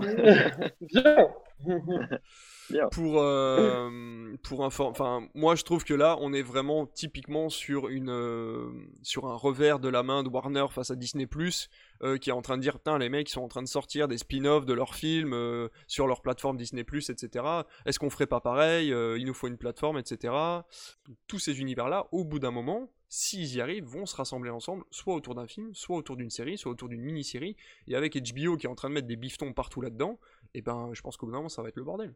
Forcément, parce que tu vas plus savoir qui est qui. Les gens qui s'intéressent pas à ça, la force de Marvel, c'est d'avoir attiré un public qui n'aimait pas les comics. Ils ont réussi à attirer des gens qui n'avaient pas pour but d'aller voir ces films-là, et qui leur ont donné envie d'aller voir enfin 10 ans, on est quand même sur 10 années de films où des gens qui ne s'intéressaient à rien au niveau des super-héros sont allés voir chacun de ces films-là et sont des fans hardcore maintenant jusqu'à Endgame, alors que Warner à chaque fois s'est planté. À chaque fois que les gens sont sortis de la salle pendant euh, après un film de chez Warner, à chaque fois tu avais au moins une personne qui sortait de la salle en disant c'était de la merde. Que ce soit sur GCC, sur BVS ou, euh, ou sur Man of Steel. Donc je pense que là, je pense qu'il est temps qu'ils fassent table rase euh, et, qu'ils arrêtent un peu tout ça parce qu'on part vraiment dans un délire qui va pas être, qui va pas être possible. Bah, ce qui est malheureux, c'est qu'on assiste en direct au naufrage de DC, quoi. Totalement. À vouloir refaire tout et n'importe quoi. Ce que Marvel a réussi, en, comme tu dis, en attirant tous les publics, DC, moi j'ai absolument pas envie de voir les films d'ici à chaque fois quand ça sort. Et sûr qu'il y en a plein comme ça. La seule façon qu'ils ont de se sortir la tête de l'eau, c'est dur hein, ce que je vais dire, mais je pense que c'est, comme tu dis, table rase, mais plus que ça. C'est-à-dire que pendant 10 ans, ils ferment leur, euh, leur bouche. Quoi. pendant 10 ans, il n'y a plus rien du tout. Pour que les gens oublient, oublient le naufrage. Parce que là, c'est des mecs qu'on a l'impression. Avec le Joker, je me suis dit, tiens, il va peut-être avoir la tête qui sort un peu de l'eau. Et là, ils se remettent la tête dans la cuvette. Et... Oh non, je suis pas d'accord. Le Joker était bien quand même. C'est ce que je viens de dire. Oui, oui, ah, oui, ah, avec le Joker, ils sortent de la tête de l'eau. Ah oui, ok. Tu vois? Et du coup, et là, ils nous, ils nous remettent une... un, un, morceau de tarte au caca euh, par-dessus tout ça, et vas-y, c'est. C'est ça. Non, mais c'est tellement. je, suis comme, je suis comme toi, euh, Nara. J'adore l'univers de, de, DC Comics, mais là, c'est trop. Enfin, tu vois, j'en ai marre. J'en ai marre qu'à chaque fois, je vois des trucs nuls. Bah, faut qu'ils prennent plus de risques en fait. Tous les films où ils ont pris des risques, euh, des gros risques, c'est quand même plutôt bien payé quoi. Watchmen, Vendetta, des pour Vendetta, euh, Joker, mm. Logan, Logan, le risque il est énorme. Et pourtant, c'est une tuerie quoi. Ouais, c'est clair. Non, non, mais je pense qu'il faut juste choisir son, il faut juste choisir son camp. On a, on a Max Ange qui nous dit euh, que c'est dommage car DC reste l'enfance de beaucoup de monde dans notre génération. Et c'est vrai. Moi, j'ai connu les DC Comics très tard, mais Batman, on a tous regardé ça dans les années 90. Ça passait sur France 3 et on était tous devant notre télé parce que, parce que le générique était absolument extraordinaire et, que les méchants étaient absolument dingues. On a vu l'apparition euh, du coup de, de, Harley Quinn pendant cette série animée là. Euh, il y a donc des personnages qui ont été créés grâce à ça et c'est toute notre enfance. Et c'est vrai que du coup, on s'est attaché à ça et on espère retrouver un petit bout de ça à chaque fois. Et moi, j'avais eu, j'avais eu ça. Moi, j'ai eu cette impression-là sur Man of Steel quand Zack Snyder est arrivé avec, avec Man of Steel. Je me suis dit, mais ça y est, on a quelque chose d'indépendant. Alors effectivement, le scénario était un peu creux, mais par contre, au niveau des effets visuels, au niveau de ce côté homme seul, c'est ce, cet homme hyper fort qui est obligé de cacher ses pouvoirs et qui euh, finalement euh, décide de sauver l'humanité alors que et même le retournement de situation on lui explique en fait que à la base euh, même si on la, planète d'où il vient euh, avait l'air d'être politiquement correcte on se rend compte qu'en fait ils étaient colonisateurs et que la Terre à la base était faite pour être détruite pour être colonisée pour Krypton. Et donc du coup ça a un retournement de situation toi en tant que spectateur où tu te dis mais en fait Krypton ils n'étaient pas si gentils que ça et, lui il doit faire un choix. Est-ce qu'il veut revivre avec euh, est-ce qu'il veut recréer finalement sa planète ou est-ce qu'il choisit l'humanité pour, euh, pouvoir continuer sur Terre, etc. C'est voilà, c'était un choix qui était couru d'avance, on savait très bien le, choix qu'il allait faire, mais je trouvais l'impact en fait plutôt intéressant. Je trouvais que le sérieux du scénario, on se rapprochait justement d'un Watchmen au niveau du sérieux du scénario, au niveau du nombre de morts aussi, parce que, parce que Gotham est complètement euh, déglingué à la fin du film, et on le voit d'ailleurs au, début de, Batman vs Superman quand Bruce Wayne arrive à, à, à Metropolis et que la ville est à feu et à sang. Euh, voilà, donc euh, moi j'ai trouvé, euh, j'ai trouvé mon intérêt dans les films de Zack Snyder. Malheureusement, là, c'est vrai que de vouloir créer un multiverse avec les séries, je me suis même contenté des séries DC Comics qui passaient sur la CW, où j'ai regardé les premières saisons de toutes ces séries-là, et, euh, même là, ils, ont décidé d'en faire trop, mais bon. Enfin voilà. Donc du coup, bon bah c'est pas grave, on verra. De toute façon, encore une fois, on est obligé d'attendre, on verra ce que ça donnera. c'est des projets qui sont en cours et quand ils sortiront, si ça se trouve, on sera, on sera, on sera bien bien fan. Euh, on va parler encore une fois de projet, on va passer chez Disney ⁇ parce qu'il en faut pour tout le monde. Euh, au bout de 7 euh, années, enfin 7 saisons de, bons et loyaux services, la série Star Wars Clone Wars s'est arrêtée. Du coup, elle a été arrêtée. il y a eu une finalité à cette, à cette série sur Disney. Disney Plus, du coup, a mis à jour son catalogue et vous avez accès à tous les épisodes maintenant. Et ils ont décidé d'en faire un spin-off. Un spin-off qui va s'appeler Star Wars The Bad Batch. qui va reprendre, du coup, l'histoire d'une partie de l'armée des clones, qui est une, petite bande de, clones génétiquement modifiés, qui ont chacun leur talent, et qui vont devoir s'habituer à une vie un peu chaotique, due bah, aux problèmes qu'il y a eu lors de, lors de l'appel... lors de l'appel 66, c'est ça si je me trompe pas? L'ordre 66. L'ordre 66, voilà. L'ordre 66, du coup. Euh, donc euh, voilà, il s'est passé énormément de choses en cette saison dans Clone Wars. On se rapproche de plus en plus du coup du septième épisode. Euh, du pardon du quatrième épisode puisque mhm. Clone Wars du coup se passe avant euh, avant le quatrième épisode. Mais euh, voilà donc Disney a décidé d'en faire un spin-off et de, s'éloigner un petit peu je pense du scénario principal pour essayer de s'attacher à ces personnages là j'aimais beaucoup la patte graphique moi de ce Clone Wars. Je trouvais que c'était un parti pris qui était très intéressant. J'ai pas regardé la série je la connais pas du tout. Je sais pas si vous en avez regardé quelques épisodes. J'ai trouvé ça assez sympa à regarder visuellement mais je ne connais pas les euh, les, je connais pas l'histoire, alors euh, est-ce que quelqu'un euh, peut en parler parmi vous ou est-ce que la news va s'arrêter là? Sur laquelle? Sur, sur la série Clone Wars ou sur la nouvelle sur la... série Non, non, sur la série Clone Wars. Est-ce que as... Non, parce que Bad Batch finalement. Moi, j'ai lu, si tu veux, toutes les BD qui, qui sont un peu plus noires en fait que la série animée qui était plus adaptée pour les enfants. c'est une très bonne série. C'est une pour les enfants comme pour les adultes. Il y a deux lectures à chaque fois dans les, dans les épisodes j'ai trouvé que c'était une assez bonne série. Voilà. Après, les BD pour moi sont mieux, mais c'est une bonne série. Pour revenir juste vite fait sur euh, Bad, euh, Bad, Batch, Bad Batch, euh, bah, ça me fait rire quand Disney met ça en place, parce qu'en fait, c'est en fait, ils reprennent toutes les idées qu'il y avait dans une BD. À un moment, on suit un super groupe comme ça de, de clones, si tu veux, qui ont encore, comment dire, qui, qui, sont encore sous contrôle de l'armée plus ou moins, mais qui ont gardé leur libre arbitre comme, euh, comme Django Fett. Donc du coup, si tu veux, ils sont super forts. Et j'ai l'impression, j'ai lu vite fait hein, le résumé, qu'on retrouve un petit peu une super équipe comme ça qui avait déjà été faite en BD et que Disney s'est dit ouais ça c'est bien, même si on a détruit tout l'univers canon, on va quand même prendre ça parce que c'est bien. voilà, ça me fait sourire, mais ça sera sûrement très bien. Ouais, d'accord. Je pense.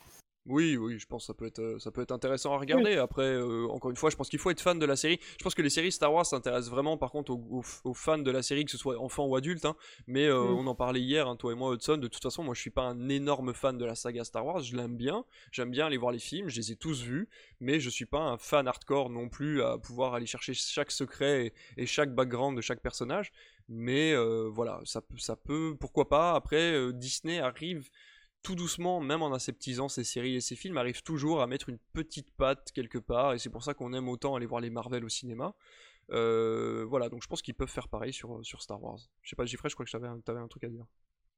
Euh, non, oui, c'est juste, euh, effectivement, la série Clone Wars, je l'ai pas vue non plus, mais je sais qu'elle a une très très bonne image, on va dire, auprès, auprès de la communauté de, des gens qui aiment Star Wars, alors, addict ou pas addict. du coup, moi, c'est une série qui, qui m'intéresse. J'aimerais bien d'abord voir euh, peut-être Clone Wars un jour. Euh, ouais. et Rebels aussi, il me semble qu'il y a une série qui s'appelle Rebels. Rebels aussi, qui euh, sera d'ailleurs, qui est en pourparler apparemment pour être adapté en, bah, en série live justement, parce que c'est pas une série Disney à la base. Donc. C'est des BD. Bah ouais, c'est souvent, je trouve qu'en plus le lore de Star Wars est quand même assez profond et permet beaucoup de, beaucoup de liberté, des fois un peu trop de liberté, mais ça, ça en laisse quand même pas mal. Du coup, euh, Bad Batch, pourquoi pas. Si ça me tombe sous la main. Oui, surtout que t'as un abonnement Disney, toi, du coup. J'en pique un, oui. la personne est au courant. Oui, tout à fait. Ah bah voilà, c'est bon, on est toujours dans la légalité. Maintenant, oui. Ah ouais, tout à fait. Maintenant, oui. Euh, bah écoutez, eh ben, écoutez on, reste, on reste chez Disney parce qu'on n'en a pas beaucoup parlé ces derniers temps. Et on va rester chez Disney. Euh, j'ai trouvé l'info intéressante parce que ça amène énormément de questions sur le, sur le futur du cinéma et des adaptations de Disney au cinéma, entre autres. On a Tron 3 euh, qui refait parler de lui. si vous avez aimé, alors moi je sais que j'adore ce monde-là, le monde de Tron, qui nous raconte l'histoire, donc dans le premier ça date des années 80, l'histoire d'un monsieur qui crée une machine qui lui permet de numériser des choses pour rentrer dans les jeux vidéo, et par accident, il se retrouve euh, bah, à se faire absorber par sa propre machine et se retrouve dans le monde des jeux vidéo, le, le monde des, bornes d'arcade. Et euh, le premier film était euh, très atypique au niveau de son, de son design, parce que Disney avait fait énormément d'expériences à l'époque au niveau de la, des effets spéciaux numériques qui étaient absolument extravagants mais en avance sur leur temps à l'époque. Euh, il y avait Throne 2 en fait qui parlait du fils du héros du premier du coup qui décide de retourner, de reprendre la machine parce que son père a disparu et on lui indique que son père apparemment serait retourné dans la machine. Et là on a une musique faite par Daft Punk, on a des designs absolument dingues, euh, bourrés de néons et de et d'objets très futuristes avec un monde très euh, très aseptisé en fait, très rectangulaire, etc. J'avais beaucoup aimé l'ambiance du 2, même si le scénario tirait très légèrement en longueur, j'ai trouvé ça assez bien travaillé. Et du coup, là, le 3 qui avait fait parler de lui il y a quelques années revient parce que Jared Leto a envie de participer au film. Il veut en être l'acteur, il veut en être le producteur, et du coup, il a décidé de reparler du projet. Le projet est de nouveau dans les cartons. Pourquoi? Parce qu'à mon avis, Disney Plus a vu la solution. Enfin, Disney a vu la solution avec Disney Plus, puisqu'il a réussi à envoyer Artemis Flow du coup sur Disney Plus plutôt que de l'envoyer au cinéma. Et je pense que ça peut être intéressant d'en parler, parce que si le film n'a pas le succès escompté au niveau de sa communication, il pourrait ne pas le sortir au cinéma et le sortir sur Disney+. Moi, personnellement, ça me ferait prendre un abonnement Disney+, ne serait-ce que pour un mois, pour voir Tron 3. Euh, je, serais vraiment adepte de ça, donc je sais pas vous, je sais pas si vous avez aimé Tron, si vous les avez vus, mais en tout cas, moi je suis plutôt emballé par l'idée. Euh, si ça sort au cinéma, je serais très content parce que c'est un film qui doit être au cinéma, mais s'il sort sur Disney+, je serais capable de prendre un abonnement pour le regarder. Non, bah par moi j'ai adoré les Tron, euh, j'ai trouvé ça très... Bah, j'aime beaucoup les, foot, les, films un peu futuristes euh, qui s'y prêtent, euh, notamment comme Tron. La BO, enfin la BO des Trônes, c'est magistral. Bien sûr. Euh, donc franchement, oui, bien sûr que oui, un troisième, qui soit au cinéma, sur Disney Plus ou je ne sais où, bien sûr, je vais le regarder. Ça, il n'y a aucun souci. Si c'est bien, parce qu'il faut faire attention hein, quand ça sort.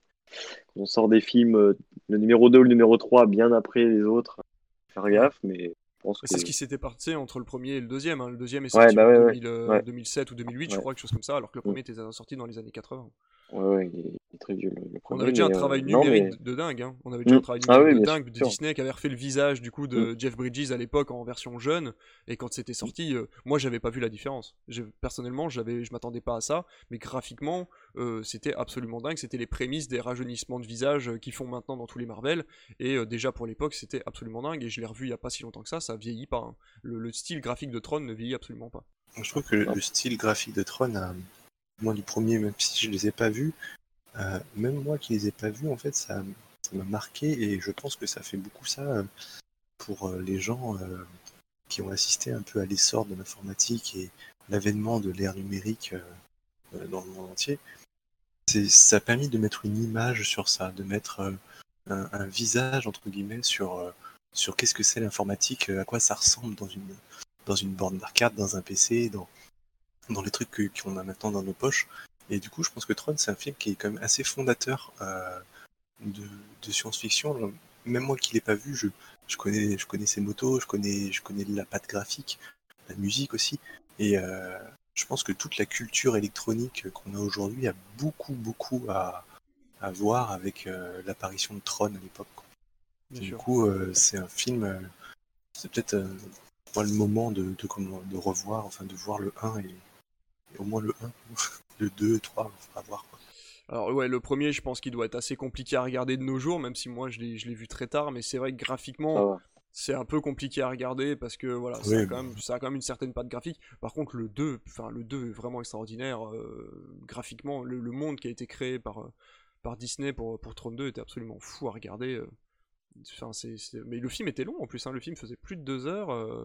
Et parce qu'ils avaient vraiment, je pense, vraiment envie de montrer ce monde-là. Et c'est vrai que, comme tu dis, on se rapproche un petit peu de, ce qu'a pu faire euh, Ralph, les mondes de Ralph et Ralph 2.0. C'est-à-dire cette, euh, vision du numérique, c'est comme tu dis, cette vision à l'intérieur des machines. En fait, qu'est-ce qui se passe finalement quand on n'est pas devant? Euh, Est-ce qu'il y a un monde? Est-ce que c'est vivant? On a envie d'humaniser tout ça. Et c'est vrai que du coup, Ralph, les mondes de Ralph et Ralph 2.0 avaient réussi à faire ça. Le premier pour le jeu vidéo et le deuxième pour les réseaux sociaux et l'internet. Et c'est vrai que du coup, on, on avait, on avait des bonnes idées chez Disney, euh, ne serait-ce que dans Tron ou dans Ralph, pour essayer d'humaniser un petit peu le, monde numérique. Quoi. Mais du coup, il y a eu des. Euh, je sais que j'ai lu quelques rumeurs sur la possible, enfin sur le possible retour des Daft Punk. Oui, est-ce que ça a été confirmé. Pas lié C'est lié avec 33 ah. je sais pas, le projet est seulement dans les cartons. Hein. Il n'y a ni scénario, ni. Euh, voilà, c'est juste que le projet est ressorti. je le trouve que ça ressort à un moment qui est très intéressant pour Disney, dû justement à euh, Disney+. Donc je sais pas. Je ne sais pas si euh, les Daft Punk vont s'impliquer tout de suite dans, tout ça, c'est fort possible. Hein. De toute façon, ils vont créer des musiques en fonction. Je me demande si finalement le film va pas être fait sur les musiques des Daft Punk au lieu de l'inverse. C'est possible aussi. On verra à ce moment-là. Et là, je pense qu'on parle en nombre d'années, hein, c'est pas un nombre de mois. Hein. Là, on, à mon avis, avant 2022 ou 2023, on n'aura pas de ah bande-annonce ou de choses comme ça.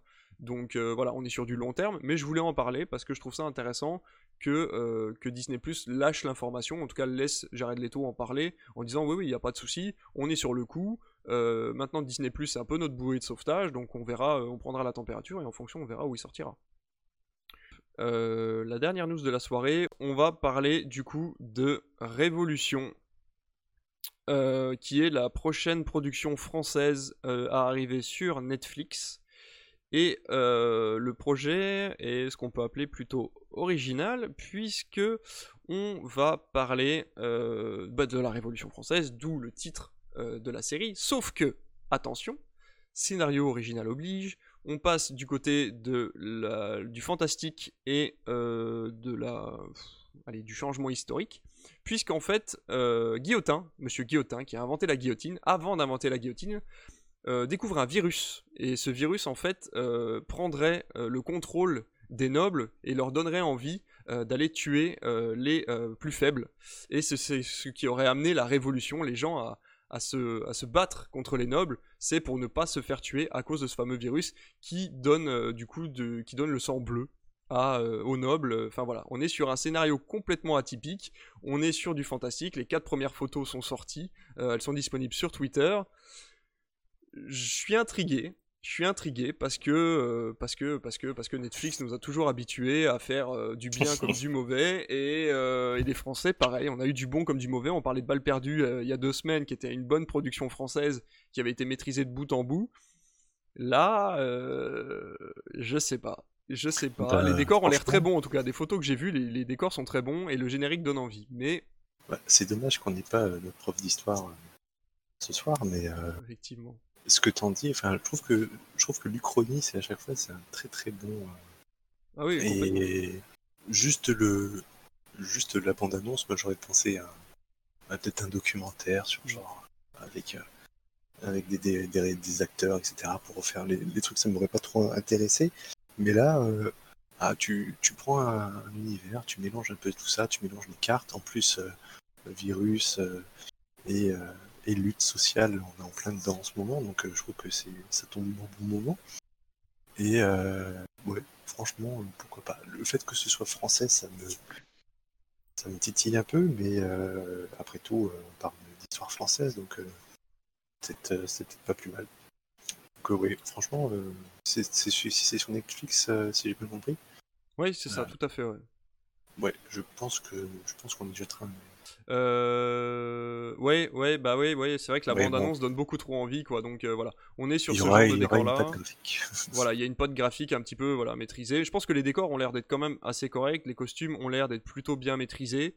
par contre, on sera, voilà, sur une sur quelque chose d'assez moderne au niveau de, son, de son scénario et de la tournure de l'histoire, puisque de toute façon on passe sur quelque chose de fantastique. Mais euh, je suis curieux, les Américains l'ont déjà fait, avec il y a plein de séries qui retournent l'histoire euh, pour essayer d'en faire quelque chose d'un petit peu plus, euh, voilà, un petit peu plus groovy, un petit peu plus moderne. Pourquoi pas Pourquoi pas Après, ce qui peut être toujours dangereux avec ce genre de truc où tu modifies certains, éléments, certains événements euh, pour en faire une autre histoire, c'est que du coup, euh, où est-ce que tu arrêtes Où est-ce que tu arrêtes tes changements? Euh, Est-ce que tu essaies, où est-ce que tu essaies, jusqu'à où tu, tu peux respecter l'histoire avec un grand H, tout en prenant des libertés pour pas que ça, ça, gêne les gens qui regardent en fait? Donc c'est là où tu as un risque en fait, mais sinon C'est un, parti pris autant pour les scénaristes que pour le spectateur. C'est-à-dire que le spectateur, scénariste, lui, il fait un choix qui, est quand même assez, compliqué à prendre. C'est-à-dire que là, il décide de changer l'histoire française à laquelle sont, je suis désolé, très attachés les Français, même si, bon, voilà. Mais euh, derrière, c'est aussi le spectateur, et un parti pris pour le spectateur, où il dit, ok, je vais regarder, regarder un truc qui est pas véridique, je vais regarder quelque chose qui va modifier l'idée que j'ai de la Révolution, mais ça m'empêchera pas de passer du bon temps. Donc mmh. euh, voilà, il y a cette idée-là aussi. Il faudra garder ça en tête, je pense, au moment de regarder. Euh. Bah, c'est comme quand on regarde toutes ces séries de voyage dans le temps où on se rend compte qu'en fait c'est le héros qui voyage dans le temps qui a changé l'histoire. Je pense, que c'est un peu le même principe. C'est-à-dire que voilà, c'est le, fait d'avoir touché à quelque chose, les, cette espèce d'effet papillon. qui, qui, peut, qui peut modifier l'histoire ou qui en fait ce qu'elle est. Mais ça, ça se veut, j'ai pas réussi à trouver, mais ça se veut dramatique. alors, Netflix annonce ça. Alors attends, je vais trouver le. Ou comme quelque chose d'un peu humoristique, c'est ça non, que Non, ce sera pas, non, non, non, ça sera pas du tout humoristique. Hein. On sera sur quelque chose. Alors, je crois que le terme c'est fantastique horreur. Du coup, du côté de Netflix, je vais essayer de te trouver ça. Fantastique horreur. Ouais, ouais, ouais, ouais. On va avoir quelque chose de d'assez. Euh... révolutionnaire. Ouais, c'est ça. Justement. Parce que l'idée, elle, est, elle, est, euh, complètement barrée. Ça peut être un truc Alors, vachement bien. Pour te dire, le genre, dans le genre, ils ont mis séries politiques, films d'époque et séries françaises, et ils mettent ce programme est deux points violent et effrayant. Dans une version revisitée de la Révolution française, le futur inventeur de la guillotine découvre une maladie qui pousse les nobles à assassiner les gens du peuple. Donc. Euh... Enfin, moi, quand, quand, j'entends le, le, le, synopsis de, de cette série, ça me fait vraiment penser à un épisode de South Park. vraiment, euh, c'est ça, hein. c'est vraiment le South Park. Mais, je, euh, mais je te plus sois tellement, Lucius. mais il y a des ah, très bons épisodes de hein. South Park. Ah oui, mais South Park. Oui, oui, oui, ah mais du coup, c'est humoristique. Mais du coup, c'est humoristique, alors que là, on est sur quelque chose de sérieux. Voilà. Est-ce qu'ils vont tuer Kenny à la fin? Ah, ah, je pense. Il y a des têtes qui tomberont apparemment. De toute ah, façon, ça c'est euh, sûr. apparemment. enfin voilà, donc euh, je pense qu'on en reparlera quand je crois que ça sort euh, fin d'année, ça sort au mois d'octobre, je crois. Et, en fait, alors, ce qu'il faut savoir, c'est qu'ils ont annoncé ça le 14 juillet en fait. Ah, pas mal. Très bon. voilà. Du coup, la série, la, voilà. la série était entièrement tournée à Versailles d'ailleurs. Hein ils ont utilisé les vrais décors de Versailles. Hein. Donc pour le coup, il y a, y, a y a, une envie de faire quelque chose d'assez euh, vrai dans les décors et, euh, et dans les costumes. Hein. Donc, euh, donc voilà. Ne jugeons pas trop vite alors, on va voir. Non, non, non, non. on n'est pas, on n'est pas du genre à juger, mais c'est vrai que du coup, on aime bien, on aime bien discuter tout ça. On est là pour ça, on est complètement là pour ça. C'est pas vrai, c'est complètement faux, on n'arrête pas de juger les choses. Mais euh, enfin voilà, donc du coup moi je suis content de vous en parler. Je trouvais que voilà, quand il m'avait teasé, j'avais vu cette bande je me suis dit mais c'est extraordinaire. Du coup j'avais envoyé tout de suite ça à Lucius, j'ai dit mais regarde la bande annonce elle est trop bien. Il me dit ouais ça a l'air top. Et euh, du coup je suis allé chercher le résumé parce que je voyais quand même dans les commentaires Twitter les gars qui disaient oh, arrêtez le résumé dégueulasse et tout. Et là du coup tu vas chercher le résumé, je lui ai fait un screen et il m'a dit ah ouais non en fait c'est peut-être pas ouais non bon, tant pis. Euh, ouais, ouais, tourner à Versailles, ouais, c'est stylé, ouais, carrément. Non, ah franchement, moi je suis content pour les décors. Je pense que ça peut vraiment donner. En plus, les... je trouve que les productions françaises, par contre, leur particularité sur ces séries-là, c'est qu'il y a toujours le l'envie de l'effort. On en reparlera tout à l'heure dans les tops. De toute mm. façon, on va y passer là. Mais voilà, cette envie de toujours faire des décors euh, historiques, des costumes, etc., qui sont très bien travaillés. On a un très bon. Euh, comment dire on a de très bonnes traces de, notre histoire, en fait, ne serait-ce que par écrit ou par photo ou par peinture, et du coup, ça nous donne accès à des, des, très belles reproductions, et je pense que la Révolution peut, peut faire partie de ces très belles reproductions, même si effectivement au final l'histoire peut être un petit peu euh, peut peut-être chambouler certains spectateurs. Mais voilà j'ai trouvé euh, voilà en faire une reconstitution euh, pourquoi pas. On verra on verra ce que ça donne.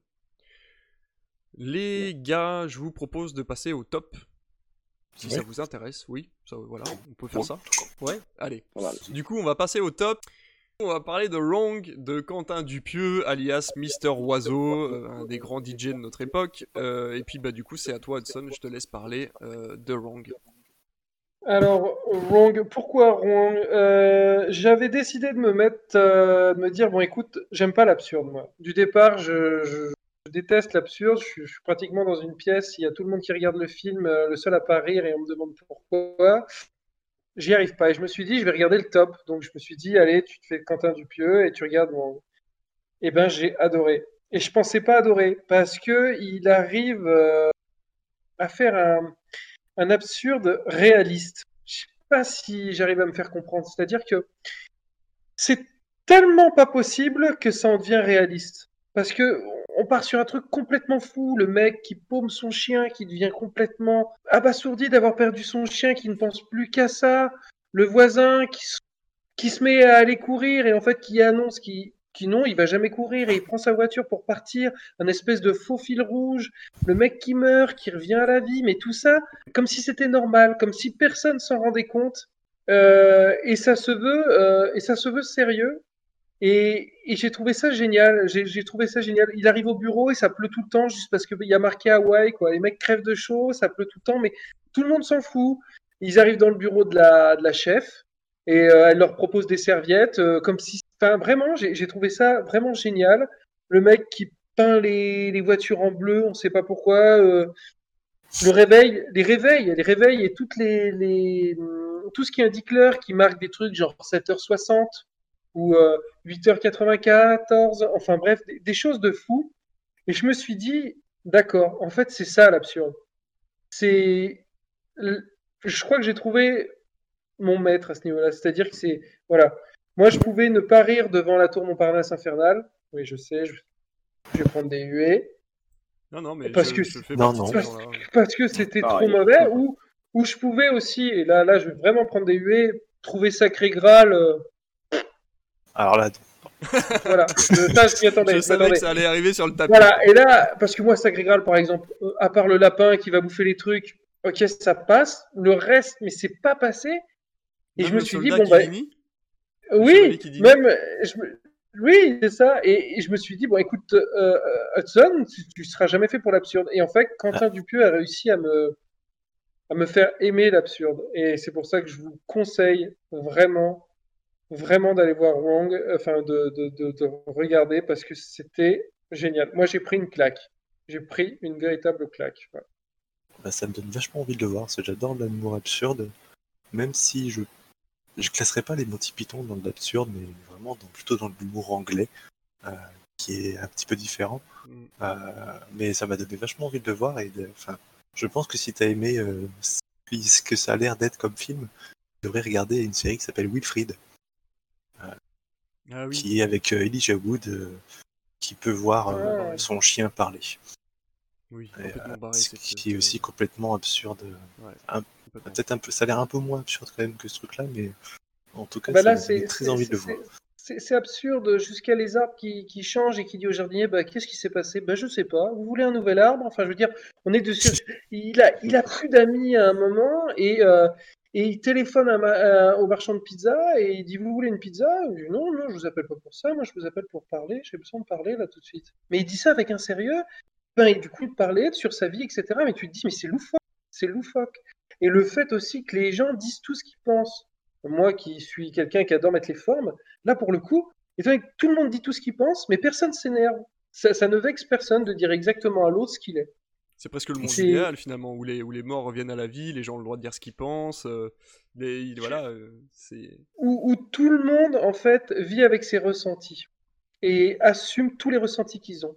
Il y a personne qui est faux en fait les films de Quentin Dupieux ont toujours été hyper assumés. Quand tu vois Rubber, qui est l'histoire d'un pneu qui tue des gens, ou même le dernier que je suis allé voir, euh, je suis allé voir au cinéma qui s'appelle Le Dain avec Jean Dujardin, qui est absolument extraordinaire. Regardez Le Dain, il n'y a pas plus absurde. C'est un homme qui achète un manteau en daim et il l'entend lui parler et il lui dit Écoute, je veux être le dernier manteau de l'humanité. Et il se retrouve à devoir tuer des gens euh, et à leur piquer leur manteau.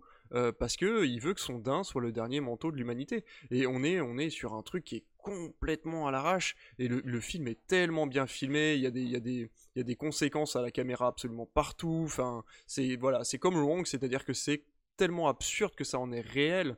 Euh, on est presque sur du docu-fiction tellement, tellement ça paraît vrai, quoi. Tellement ces gens-là. Sont, et puis c'est le sérieux. Du personne rigole de ses propres conneries, comme on va voir sur un autre film. Non, non, c'est tout est pris au sérieux, vraiment. Complètement. Complètement. Bah, je, je juste un à ça, ce truc. Ah bah voilà. Donc du coup c'est notre premier top, ce sera donc Wrong de Quentin Dupieux, euh, qui je le resignale est un très très bon euh, DJ puisque c'est euh, Monsieur Oiseau qui a entre qui a aussi fait les pubs, je sais pas si vous vous souvenez des fameuses pubs pour Levis avec cette espèce de petite peluche jaune avec des sons très très bons. Et bah c'était Quentin Dupieux. Et franchement allez écouter les sons de Quentin Dupieux. D'ailleurs c'est lui qui fait tout le temps toutes ses musiques dans les films. Et c'est des musiques qui sont absolument absolument absolument folles si vous aimez un petit peu tout ce qui est musique électronique donc voilà on va euh, passer à ton top à toi euh, Lucius. Oui. Puisqu'on va du coup parler de ben, de Gaulle. l'histoire française et on va parler de De eh Gaulle. vas-y. Voilà. Donc, bah, moi, j'ai prévu de parler de De Gaulle parce qu'on a été le voir ensemble. On est enfin retourné au cinéma. On est enfin retourné au cinéma pour aller voir De Gaulle. Euh, pourquoi De Gaulle? Parce que déjà c'était français, la bande-annonce, bah, comme on parlait tout à l'heure, des décors majestueux, incroyables. Franchement, on est, on est, ça dure quoi, une heure et demie, euh, deux heures, je crois? On était sur et une, on est... heure cinquante. Ouais. Et on est vraiment transporté dans, euh, bah, dans l'époque. vraiment, on est là avec les anciennes voitures, les charrues, etc. Je, je, trouve que que, l'acteur, c'est Lambert, hein, si je dis pas de bêtises. Lambert Wilson. Euh, ouais, il joue très très bien son rôle. et non, on a. C'est un biopic, mais alors il y a quelques moments de lenteur, mais en même temps on est sur un biopic, donc c'est normal. On est plus sur le côté affectif de De Gaulle avec sa, sa femme, ses enfants, notamment son enfant trisomique. Euh, on est plus sur le personnel plutôt que sur l'histoire même. Parce que, euh, bon, je spoil pas le film parce que c'est l'histoire. Donc, le film, euh, bah, voilà, on est sur la, on est sur l'appel du, 18 juin et on n'en a pas plus, quoi. Mais c'est pas assez voulu. C'est pas, voilà. Je pense que c'est voulu. J'ai noté aussi que la bande originale était incroyable. Je suis, très, je suis très, très, musique et surtout dans les films de genre. Euh, là, c'était vraiment incroyable.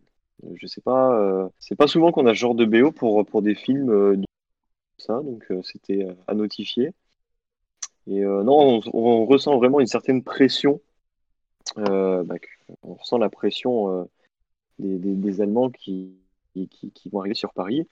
Et, et, on voit vraiment les enjeux qui ont été faits, hein, parce que sans De Gaulle, euh, bah, peut-être que la France euh, ne serait pas la France qu'elle est aujourd'hui, peut-être qu'on serait bah, divisé, on ne sait pas comment ça peut se passer. Et je pense que pour euh, si on veut en savoir plus sur lui, sur De Gaulle et même sur l'histoire, entre guillemets, on peut regarder ce film. C'est un film qui est, qui est, cool à regarder. Pour des élèves, c'est cool à regarder aussi. Franchement, c'est un bon film français. Ça fait plaisir de voir un bon film français. Or, les, China, les euh, ce que j'ai fait au bon Dieu, les trucs comme ça. Euh, moi, j'ai horreur de, ces genres de films. Je trouve ça c'est chiant, quoi. C'est toujours les mêmes acteurs. Et euh, non, un bon film français, ça fait plaisir. Pour une fois, c'est cool. Et eh ben ok, moi c'est voilà, c'est vrai qu'il y a énormément de points positifs sur le film. au niveau de, du, des acteurs, etc. C'est vrai qu'on a quand même passé un mm. bon moment sur, devant le film. C'est, ça fait plaisir de retourner au cinéma et pas de se retrouver à se dire bah finalement j'aurais peut-être pas dû revenir. Euh, donc là, c'est vrai qu'on est sorti de la salle plutôt content. Euh, voilà, je, vous l'avez pas vu, vous les gars, je suppose, Jeff? Non, non je pas vu. Mais j'adore Lambert Wilson. Je trouve que c'est un très très grand mm. acteur. Ah ouais. Très bien. Ils lui ont modifié juste un petit peu le nez et je pense qu'ils le grandissent un petit peu par moment euh, sur certains plans pour qu'il fasse les fameux. Je crois qu'il faisait 1m95 de Gaulle, un truc comme ça. Il était plutôt grand. mais voilà, sinon dans l'ensemble, on a vraiment l'impression d'avoir un de Gaulle. Et euh, voilà, jusqu'au bout, on y croit. Euh, mm. Il joue plutôt bien. Le seul truc que, que j'ai pas aimé du tout, et ça je suis en colère, mais on en avait parlé ensemble après le film, mm, mm. c'est que euh, bah, on a un biopic, mais à la fin, bah, on n'a pas de, de, de, d'hommage, de photos de, bah, du général de Gaulle. Quoi. Tout à fait. Et ça, alors, mais ça, j'ai trouvé ça complètement con, quoi, parce que on parle de du général de Gaulle, et à la fin, on n'a pas de photo de lui. On... Je sais pas, ça j'ai compris c'était débile, je trouvais ça débile. C'est un détail. Voilà. je suis d'accord. Non, mais vraiment, on s'est fait la réflexion dès que le générique a commencé. On a même, on a même attendu euh, quasiment jusqu'à la fin du générique en espérant voir un moment de photo ou un truc. Et c'est vrai qu'on a, on n'a pas eu ce qu'on voulait à ce niveau-là. Ouais.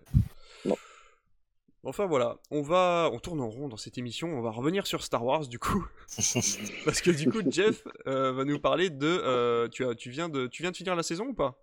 Ouais. Ouais, ben allez, tu vas nous parler du coup de la première saison de The Mandalorian qui revient pour une deuxième saison au mois d'octobre. Dis-nous tout. Eh ben, j'étais assez curieux, je voulais la voir depuis un petit moment, j'avais pas forcément non plus envie de. Enfin, j'ai pas quand même envie de, de la regarder au point de, me prendre un abonnement Disney. Puis il s'avère que qu'on a pu me prêter des codes, donc j'ai foncé dessus euh, en mettant à côté euh, une série que j'avais mis en cours qui est très très longue qui s'appelle Naruto. Euh, et, ah. et forcé de ah constater qu'en fait je suis resté devant, on a regardé en deux jours, je crois. En deux ou trois jours, peut-être grand max. Euh, parce que j'ai trouvé ça très, euh, très, très bien foutu dans le sens où euh, ça reprend complètement l'univers de Star Wars. Il y a, quelques clins d'œil, enfin, beaucoup, beaucoup de clins d'œil, mais il y a aussi des clins d'œil à, la communauté, enfin, ceux qui, ceux qui ont vu le 3 et tout ce qui ont été fait, tout le battage qui a été fait autour de Obi-Wan, qui a le high ground par rapport à Anakin. Euh, sur Internet, on en parle beaucoup. Là, il y a un gros clin d'œil à ça dedans. Donc, ça se voit que c'était fait par quelqu'un qui aime l'univers, qui le connaît très bien. Euh, j'ai trouvé aucune euh, incohérence par rapport à l'histoire principale. bon, après, on va pas se mentir, hein, en termes de jeu d'acteur, c'est quand même assez limité, hein, parce que je crois que le casting, les gens auxquels on voit le visage, ça doit se limiter à, ça se compte sur les doigts de la main. Je pense qu'il ne devait pas y avoir plus de 10 personnes différentes, et encore. Euh, le seul petit bémol, je dirais que c'est l'acteur principal. donc on le voit jamais, hein, quand il a son casque, ça va très bien, et puis il y a un épisode quand même où on va le voir 5 minutes sans son casque, et j'ai trouvé sa tête très décevante. Mais euh, ça m'a fait penser à un épisode de Rick et Morty un petit peu. Mais euh, j'ai trouvé ça, sinon, euh, c'est léger. Alors ça reste du Disney, hein. il n'y a pas de sang, il n'y a, a, pas ou très peu de morts. Petit bébé Yoda est tout mignon. Mais voilà, je trouve que c'est. Je trouve que c'est un meilleur Star Wars que les trois derniers qu'on a pu avoir au cinéma récemment. Et j'ai très hâte de voir la saison 2, de voir un peu ce que ça va donner parce qu'ils ont un univers qui est euh, très étendu. Ils sont entre deux, en termes de chronologie, ils sont entre le 7 et le 8. Euh, non, pardon. Ils sont après le retour du Jedi, donc euh, entre le 6 et le 7. Du coup, ça laisse beaucoup d'espace parce que c'est un truc qui n'a pas été du tout vu, mis à part peut-être dans les BD. Je n'ai pas regardé les BD, l'univers étendu. Mais d'un point de vue cinématographique, ça n'a jamais été fait du coup, ils peuvent se prendre beaucoup de liberté, ils ont beaucoup d'années devant eux. Il y a un gap entre plus de 20 ans entre le 6 et le, entre le 5, pardon, entre le 6 et le 7. Du coup, euh, non, ça se regarde très bien. Il y a quoi? Il y a 8 ou 9 épisodes grand max qui font une quarantaine de minutes. Du coup, ça se voit très bien. La BO et le BO est super chouette.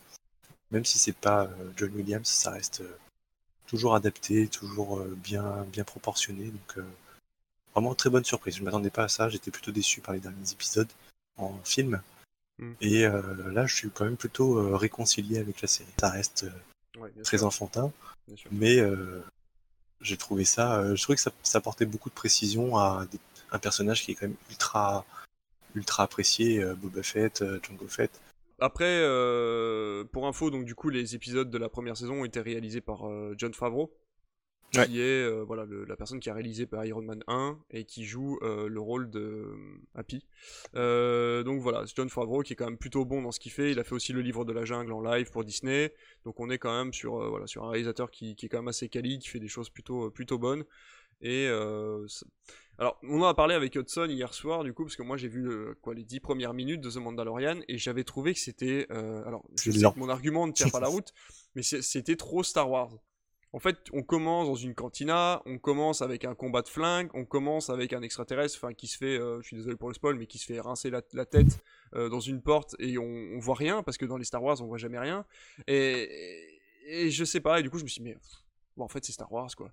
Et du coup, j'ai ah et juste après, 5 minutes plus tard, ils se retrouvent à dos de, à dos de je sais pas quoi là, une espèce de bestiole qu'ils ont inventé pour l'occasion parce qu'il y a que cette bestiole là qui peut traverser le désert de la planète machin ça suit du coup, c'est du Star Wars.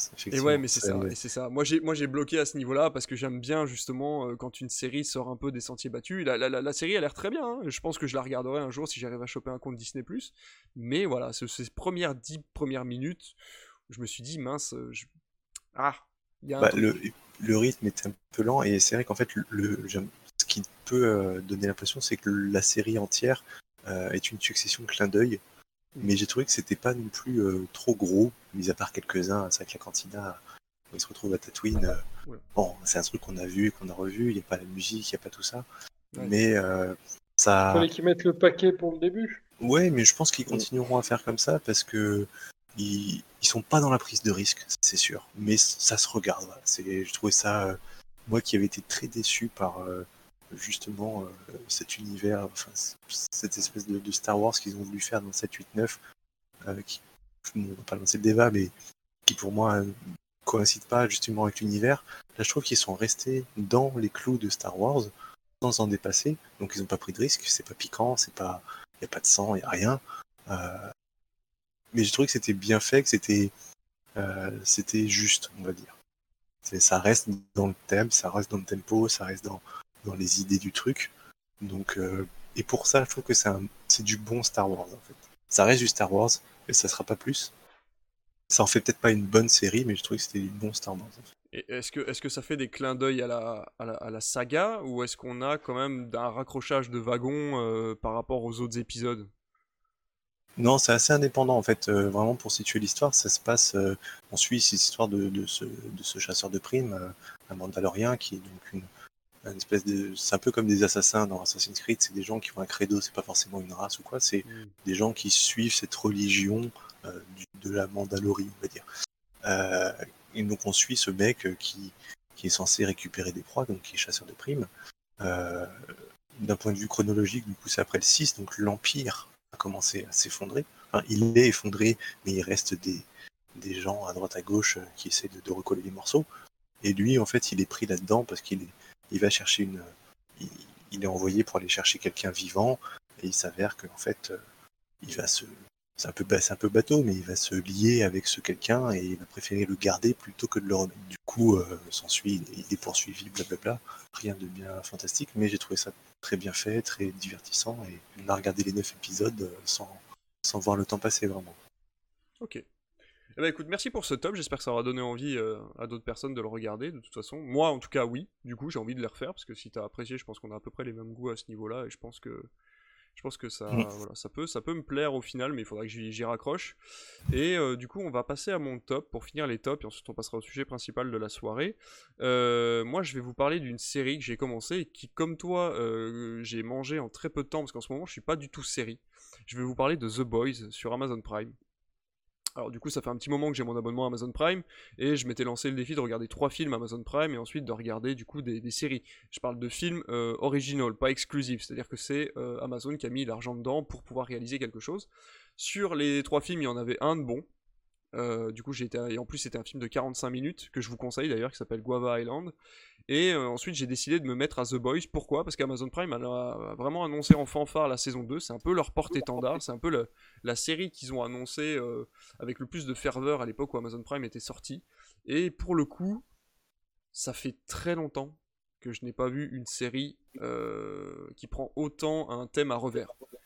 On est vraiment sur une série qui est irrévérencieuse, qui prend toutes les comment dire, toutes les facettes des films de super-héros qu'on a pu voir jusqu'à maintenant et qu'il les retourne euh, pour que tu te dises, ouais, en fait, dans Marvel, ça doit être hyper glauque comme monde, etc. On doit avoir un truc hyper dark. Parce qu'en fait, ça raconte l'histoire euh, d'un jeune homme qui vit une vie tout à fait, simple hein, et euh, qui se retrouve à voir sa copine mourir devant ses yeux à cause d'un super-héros. Euh, et qui euh, du coup se fait euh, alpaguer par un, agent du FBI apparemment qui connaît énormément de secrets sur tous ces super héros là et qui, lui demande en gros de l'aider à divulguer tous ces secrets pour que, le monde soit au courant qu'en fait tous ces super héros là sont une, soit, sont une supercherie par rapport à ça, il y a un background énorme, puisqu'on se rend compte qu'en fait, tous ces super-héros-là, en plus d'avoir des pouvoirs, sont utilisés pour de la publicité. Ils font partie d'une entreprise privée euh, qui est utilisée, qui les utilise pour des films, pour des marques euh, de chaussures, pour des céréales, etc.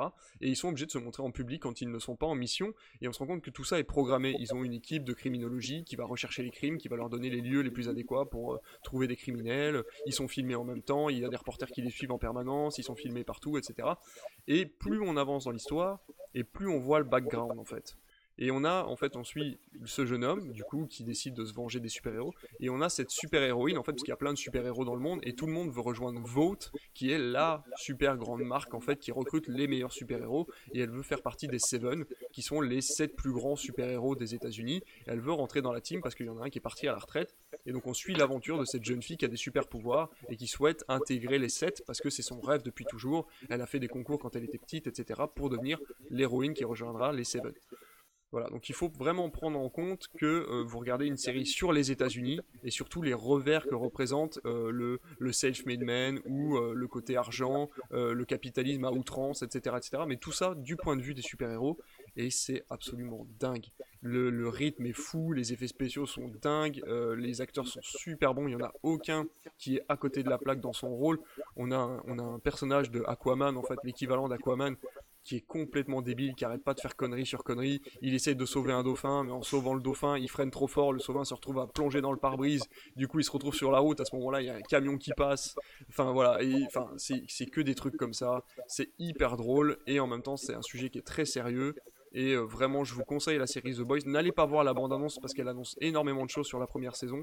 C'est 8 épisodes d'une heure, ça défile très vite et vraiment c'est à voir parce que, parce que j'ai jamais vu une série qui utilise qui utilise tous ces thèmes-là avec autant de ferveur. Donc, il faudrait qu'il fasse un crossover avec Project Power alors. Ah, ça pourrait. On va recruter des héros. Netflix. Ah ouais, même. Et euh, bah tu, voilà, je ne spoil rien, mais effectivement, il y a, y, a, y a, un petit quelque chose comme ça. Il y a un petit quelque chose comme ça. Il pourrait y avoir un lien entre les deux, effectivement.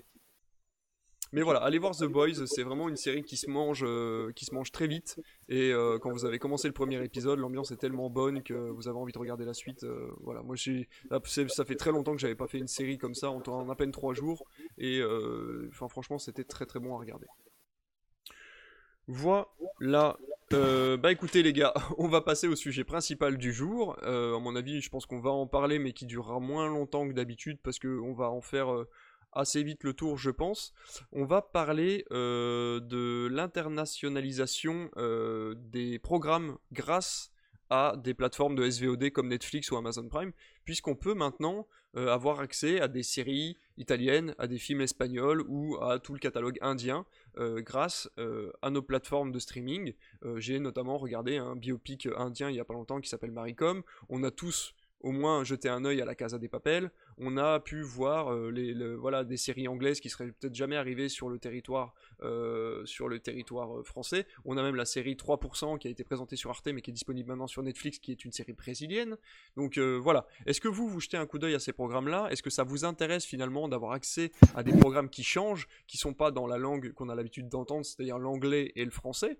Parfois peut-être un peu l'allemand, certaines séries allemandes ou espagnoles qui arrivent sur nos territoires, mais dans l'ensemble, on est plus sur des séries anglophones. Est-ce que finalement l'ouverture des frontières de ces programmes-là, est-ce que ça amène du bon? Est-ce que finalement ça fait pas un petit peu trop dans nos têtes et dans nos programmes? Est-ce qu'il faudrait pas limiter tout ça? Euh, Est-ce que c'est pas des histoires de droit, etc., etc. Qu'est-ce que vous en pensez vous? Euh. Moi, je pense que c'est bien parce que euh, ça nous donne accès, forcément, comme tu le dis, à des des séries ou des films qu'on n'aurait même pas pu voir ou ni connaître l'existence. Euh, je pense notamment à, Dark, hein, qui a été une révélation. Hein. C'est série, allemande, euh, voilà, série allemande. Euh, on se dit bon, bah, pourquoi pas, surtout allemand, hein, c'est spécial. Et au final, bon, c'est une grande série, quoi. Donc non, ça, ça apporte du bon. Après, ça demande aussi peut-être, quand c'est moins des séries mainstream ou des films moins mainstream que, que Dark, ça amène une certaine réflexion et ça amène à la découverte. Il faut aller chercher ce genre de film. C'est pas les films qui, ou les séries comme ça qui vont être mises en avant. Donc euh, le plus souvent, bah, les films et les séries étrangères sont regardés par des gens qui aiment le cinéma et qui vont aller chercher à découvrir autre chose que ce qu'on leur propose devant leur écran avec quatre choix et choisissez votre soirée. Bien sûr je suis plutôt d'accord. Je trouve que c'est une, une très bonne nouvelle, mais en général, euh, que je pense qu'au final, en plus, ce qui arrive euh, sur ces, sur ces plateformes-là, c'est, j'imagine, quand même le, ce qui peut se faire de, mieux à ce moment-là dans, dans, le pays, ou du moins ce qui a le plus marché. Donc, euh, ça nous. Je pense que c'est mieux d'avoir une origine de choses plus larges avec des meilleurs, avec des meilleurs choix, plutôt qu'un truc restreint avec du coup on est obligé d'aller chercher un peu, plus, un peu plus bas en termes de qualité. Donc euh, ça permet d'avoir des nouvelles idées, des nouvelles cultures aussi, de comprendre un peu mieux comment ça se passe dans d'autres pays. Donc euh, je vois que du positif à ce genre de, à ce genre de démarche et j'espère que ça va continuer parce que je pense que ça va continuer. De toute façon, quand on voit le succès de la Casa des Papel, euh, même si je ne l'ai pas vu, c'est qui est connu partout. Je pense que ça a fait les beaux jours de Netflix pendant, pendant beaucoup de temps. Euh, du coup, euh, encore une fois, je trouve que c'est une prise de risque qui paye. Euh, et parce que de 1, ça va amener déjà des, pays comme peut-être l'Espagne, par exemple, pour la Casa del Papel, à, à se connecter plus sur Netflix. c'est pareil que nous en France. Au final, quand on voit des productions, des, des choses françaises sur Netflix, bah, forcément, ça va attirer beaucoup plus l'attention des gens plutôt que de juste se taper des, séries américaines ou des blockbusters, etc. Donc euh, c'est un peu, ça rejoint un peu ce qu'on disait sur, euh, sur les, films classiques qui commencent à apparaître sur Netflix avec les 400 coups, etc. C'est que euh, de toute façon, tu peux pas perdre au change en, voyant plus large, en brassant plus large en fait. Donc ça peut être que bénéfique pour eux, je pense. Et pour complètement. Ouais, ouais, non, mais complètement. Je sais pas si euh, toi, Hudson, t'as tenté des programmes qui. Après, je sais plus, je crois que tu regardes plutôt en VF. Quoi qu'avec Zaline, vous regardez plutôt en VO euh, On fait les deux. On fait les deux, en fait. Euh, ça dépend les, les séries. Moi, j'ai fait La Casa des Papels. C'est très bien, c'est très haletant, etc. Après, moi, j'y trouve plein de défauts, mais pour te dire, j'ai même pas regardé la saison 3 et la saison 4. parce que j'ai fait la 1 et la 2, et point. Mm, mm. J'en avais assez. Je, je sais pas après. Euh, oui, les autres programmes, euh, puis à part ça et Windows Stress, il n'y a que ça en programme espagnol que j'ai dû déjà regarder. Il y a REC. Donc non, je ne sais pas si je suis encore assez ouvert euh, sur les sur les programmes, on va dire plus plus du sud. Faudrait peut-être justement que je regarde plus, hein, clairement. Hein, non, mais après, je parle du Sud, on parlait de l'Espagne, mais il y, a des, euh, il y a des productions finlandaises, il y a des productions, il y a The Rain, hein, qui, est, euh, qui, est, une production danoise, euh, il y a du coup Dark, qui est une production allemande. voilà, ça amène aussi des styles complètement différents, des styles de bah, production et de réalisation. Il y a toute la SF de l'Est que je vous conseille, parce que là, je me rends compte qu'en fait, mais ça, c'est tout seul, que je me suis fait notamment Trollhunter euh, on dirait un nom de nanar et on dirait un début de nanar et c'est pas du tout un nanar. Ça, je, voilà, j'en vois ça. Il y, a, pas mal de trucs qui viennent pas jusqu'à chez nous et qu'il faut tenter, euh, notamment sur les films de l'Est, parce que c'est des, petits bijoux avec rien au niveau budget. L'avantage de ces droits-là, en fait, ce qui est bien, c'est que je pense que quand Netflix rachète les droits d'un truc qui n'a aucun aucun rachat international ni par les chaînes euh, habituelles euh, ni les distributeurs qu'on connaît tous. Je pense qu'en fait ça leur donne accès à l'ouverture des frontières. Euh, c'est-à-dire que s'ils rachètent un film indien dont personne n'a entendu parler, ils vont pouvoir le diffuser dans tous les pays où finalement ce film indien là, voilà. Donc finalement c'est tout bénéfique pour eux de pouvoir racheter euh, des petites productions ou des productions dans des pays que personne ne veut, parce que finalement ça va ramener tout ça. Et moi ce qui m'intéresse, c'est de voir dans peut-être dans 10 ou 15 ans, les prochains réalisateurs ou les prochains producteurs qui vont s'intéresser à des films et qui auront grandi avec des productions internationales, vont créer des trucs qui vont être complètement euh, hybrides dans leur réalisation, parce que s'ils ont grandi avec Dark, avec The Rain, avec La Casa des Papel et avec par exemple la série française Révolution, euh, il va se dire bah, je vais aller choper des idées là, des, idées ici, et je vais faire mon film, je vais faire ma série à moi, et on va se retrouver avec, un melting pot dans les productions euh, qui peuvent être super intéressantes à voir dans, dans 10 ou 15 ans. Puis même, euh, c'est plutôt le, linguiste qui parle, mais d'un point de vue linguistique, donner l'occasion aux gens d'écouter un peu plus de VO autre que l'anglais, pour apprendre une, langue, de toute façon, je pense qu'il n'y a rien de mieux que, que, de regarder une, vidéo en VO, en fait, euh, ou en, VO sous-titré, bien sûr. Mais euh, du coup, donner l'opportunité euh, à ça aux, spectateurs d'avoir d'autres horizons, je trouve ça super bien. Et je trouve que, enfin, moi d'ailleurs, c'est une des grosses, grosses forces que, que je trouve dans Netflix ou dans les autres trucs à streaming, etc.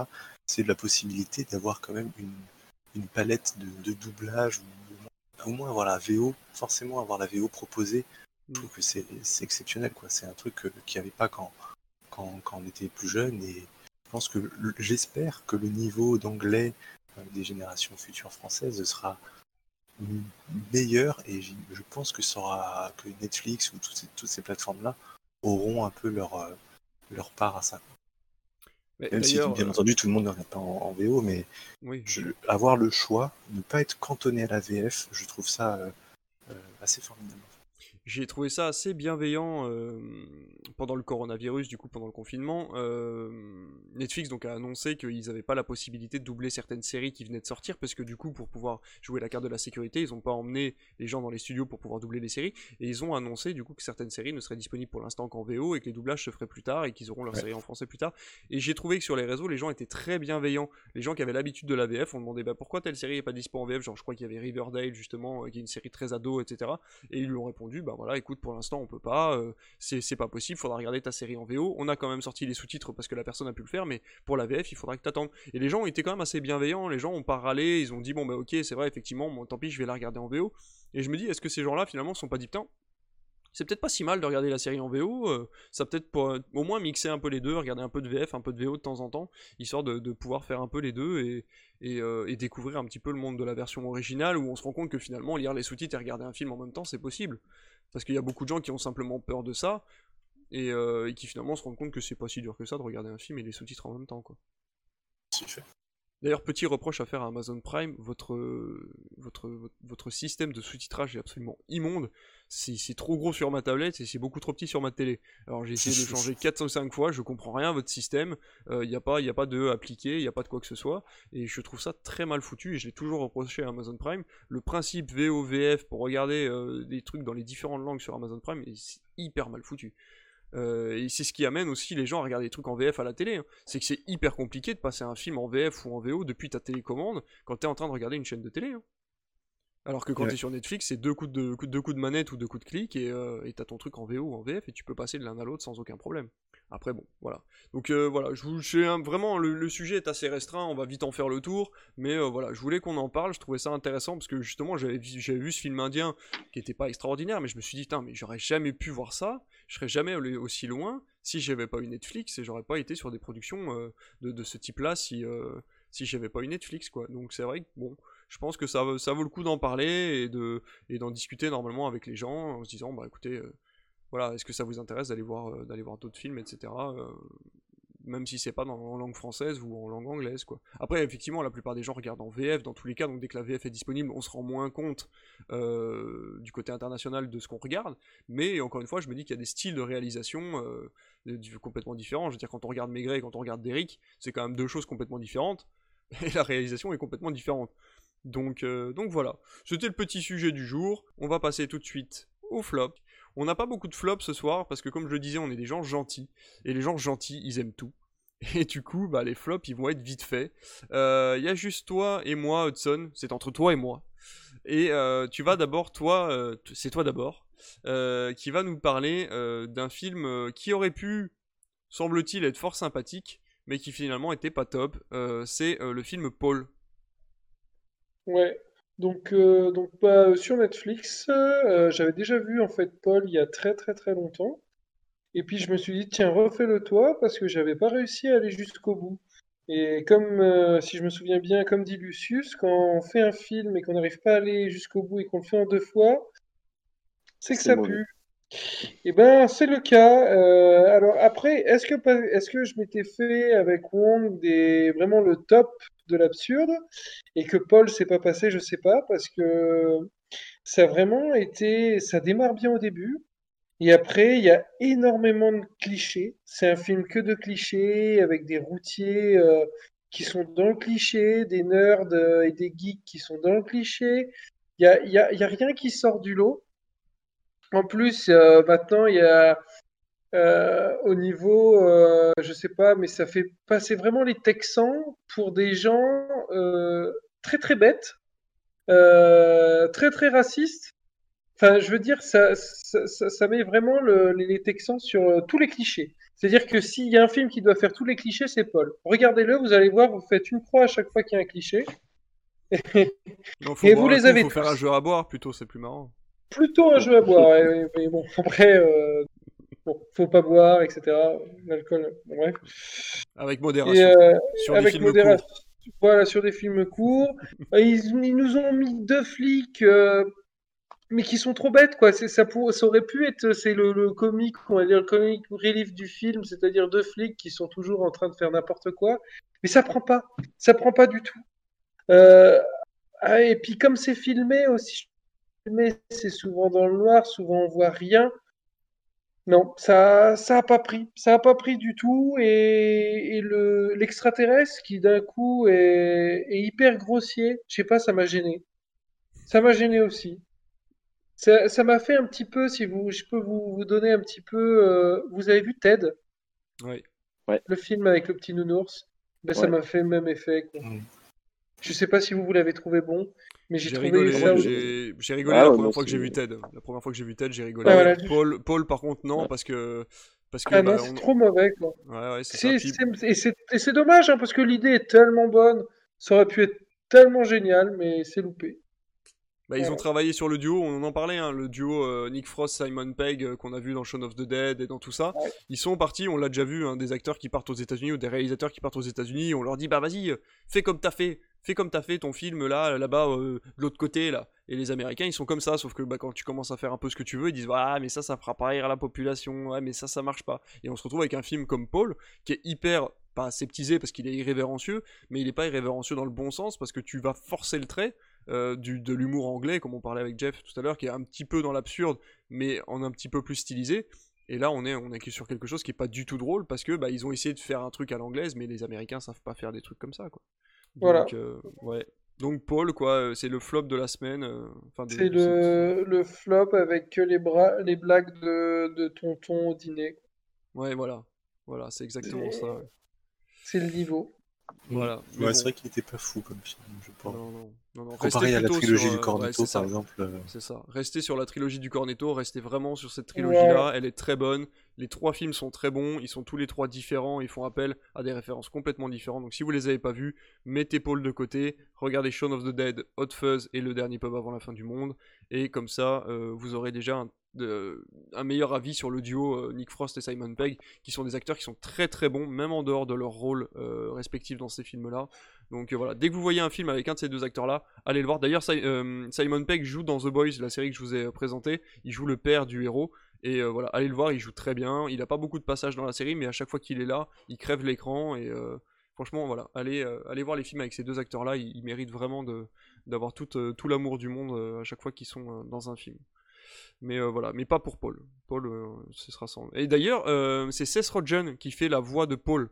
Euh, vous, connaissez le film The avec toutes les stars là où il y a la fin du monde et tout. C'est pareil, c'est un film hyper. Non, hyper glauque. Bon, bref, vous tapez Seth Rogen sur, sur Google, vous verrez qui c'est.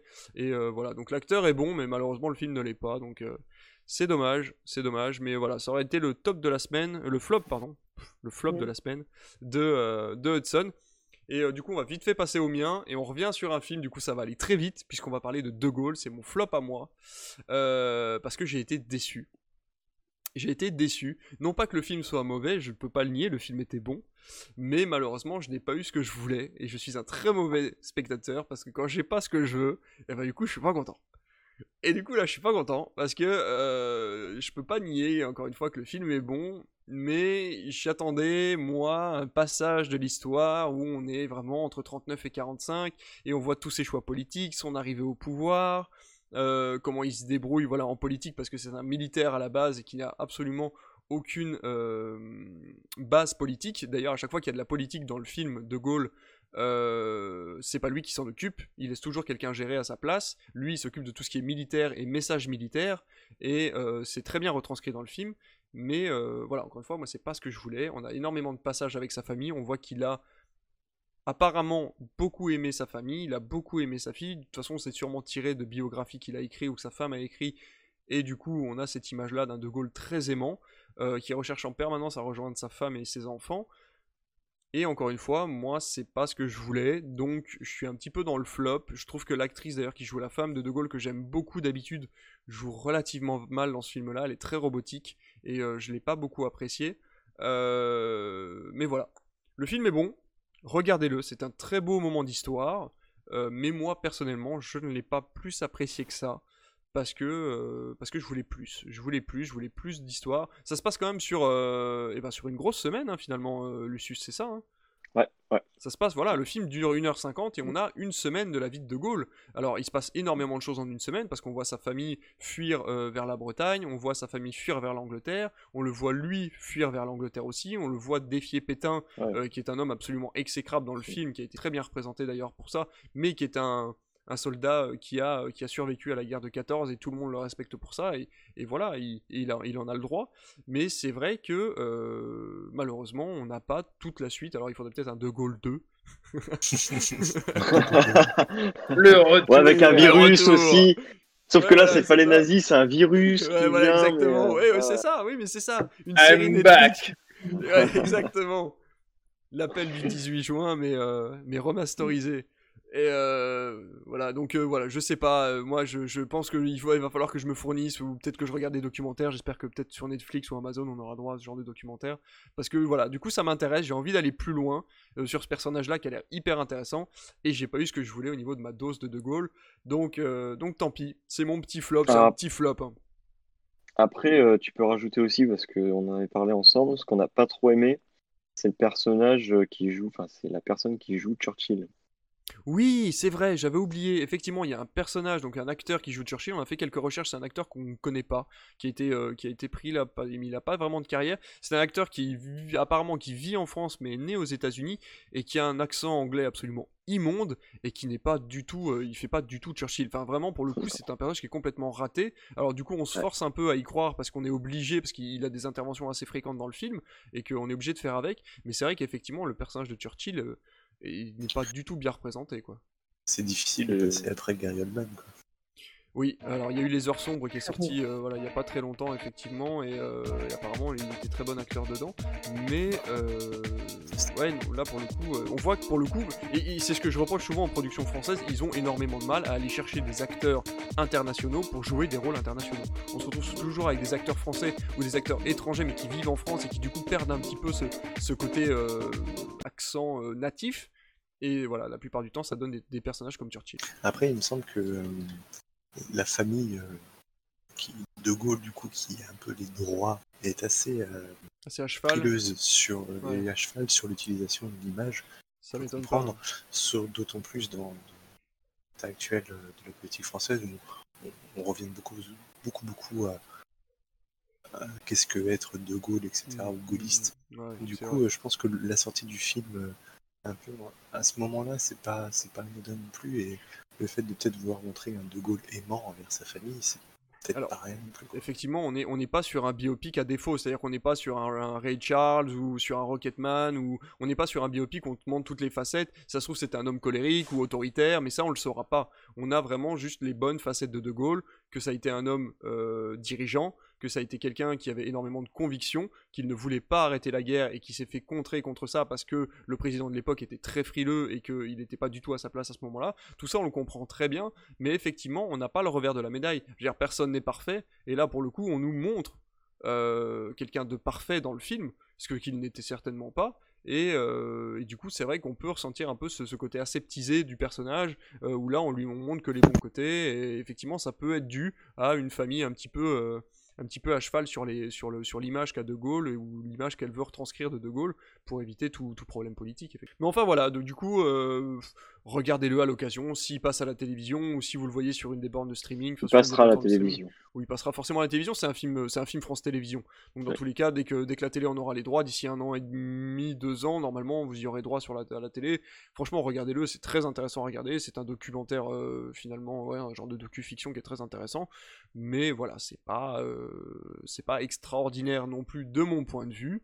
Euh, qui ne suis pas en plus très attaché à l'histoire, ni à l'histoire française, et donc du coup, voilà, j'attendais plus parce que j'ai tellement de lacunes que je ne me suis pas contenté d'une semaine. Voilà, voilà, et eh ben écoutez, euh, on a fait le tour.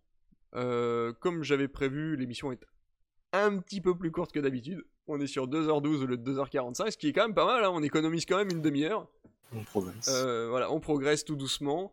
alors comme d'habitude, on va faire un petit peu notre pub euh, donc vous avez le compte Instagram, vous avez le euh, Discord. Venez, venez, venez, venez sur le Discord. Il y a énormément euh, de salons disponibles, publics et privés, et il y a vraiment moyen qu'on puisse discuter tous ensemble de plein de choses. Donc on vous attend tous sur le Discord. Venez discuter avec nous de cinéma, de musique. Il y a des bots de musique pour nous faire écouter les musiques que vous aimez. voilà, on va pouvoir discuter de plein de trucs. Si vous avez des news à nous transmettre, eh ben faites-le parce que c'est hyper important pour nous. Il y a sûrement plein de trucs qu'on rate, des trucs qu'on vous êtes au courant et pas nous. Donc euh, voilà, vraiment, euh, venez avec nous sur le Discord. Lucius vient de partager du coup le lien du Discord. Donc euh, voilà, n'hésitez pas, rejoignez-nous sur le Discord. On a un Twitter aussi qui est pas très actif, mais euh, voilà, où j'essaie d'un petit peu diffuser quelques news euh, via le Twitter.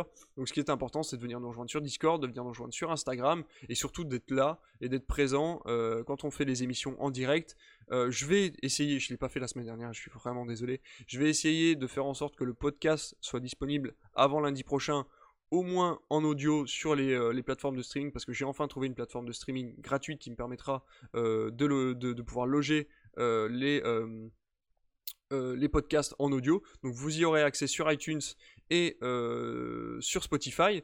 Donc voilà, vous allez pouvoir écouter l'émission en différé dans votre voiture ou en promenant votre chien si vous voulez, pour pouvoir vous tenir au courant des dernières news des plateformes de streaming et des films en général, ou si vous, aimez simplement écouter nos voix sulfureuses. Donc voilà, n'hésitez pas à télécharger, à venir écouter, ou ce que vous voulez, et surtout venir nous en parler, parce que c'est ce qui compte vraiment le plus, c'est qu'on ait une communauté et qu'on puisse en discuter entre nous. Et à chaque fois que vous êtes sur le chat, c'est un régal de pouvoir vous répondre et discuter avec vous. Donc euh, voilà. Euh, beaucoup d'amour à tout le monde, euh, beaucoup, beaucoup de bisous à vous trois du coup, en espérant bah, vous revoir dans deux semaines. Je sais pas où on sera, moi en tout cas. Pas là. Voilà, les, bisous, les bisous doucement, hein. c'est pas Covid friendly ça. Hein. Arrête, euh, je sais que tu les aimes. Euh, du coup, euh, voilà. Donc on se rejoindra le 30 juillet. Normalement, je serai toujours. Ah, je sais pas. Je sais pas. Je sais pas si je pourrais faire l'émission du coup. Mais voilà, j'espère que je serai encore là, qu'on aura toujours une connexion internet disponible pour vous faire le pour vous faire la prochaine émission du coup le 30 juillet 2020 à 21h15 toujours. Euh, et puis voilà, bah écoutez, encore des news, encore des tops, encore des flops, encore un sujet d'actualité, peut-être un sujet de chroniqueur si on arrive encore à raccourcir l'émission. Et, euh, et, voilà, écoutez, si vous avez des idées, si vous trouvez qu'on parle trop, euh, alors que normalement c'est une émission où on est censé discuter, voilà. Mais voilà, si vous trouvez qu'il y a des défauts à l'émission, n'hésitez pas. Si vous trouvez qu'il y a des qualités, n'hésitez pas non plus. on se revoit dans deux semaines. À bientôt tout le monde. et puis voilà. Allez, à plus. À bientôt, à bientôt. Salut tout le monde. Salut. Ciao.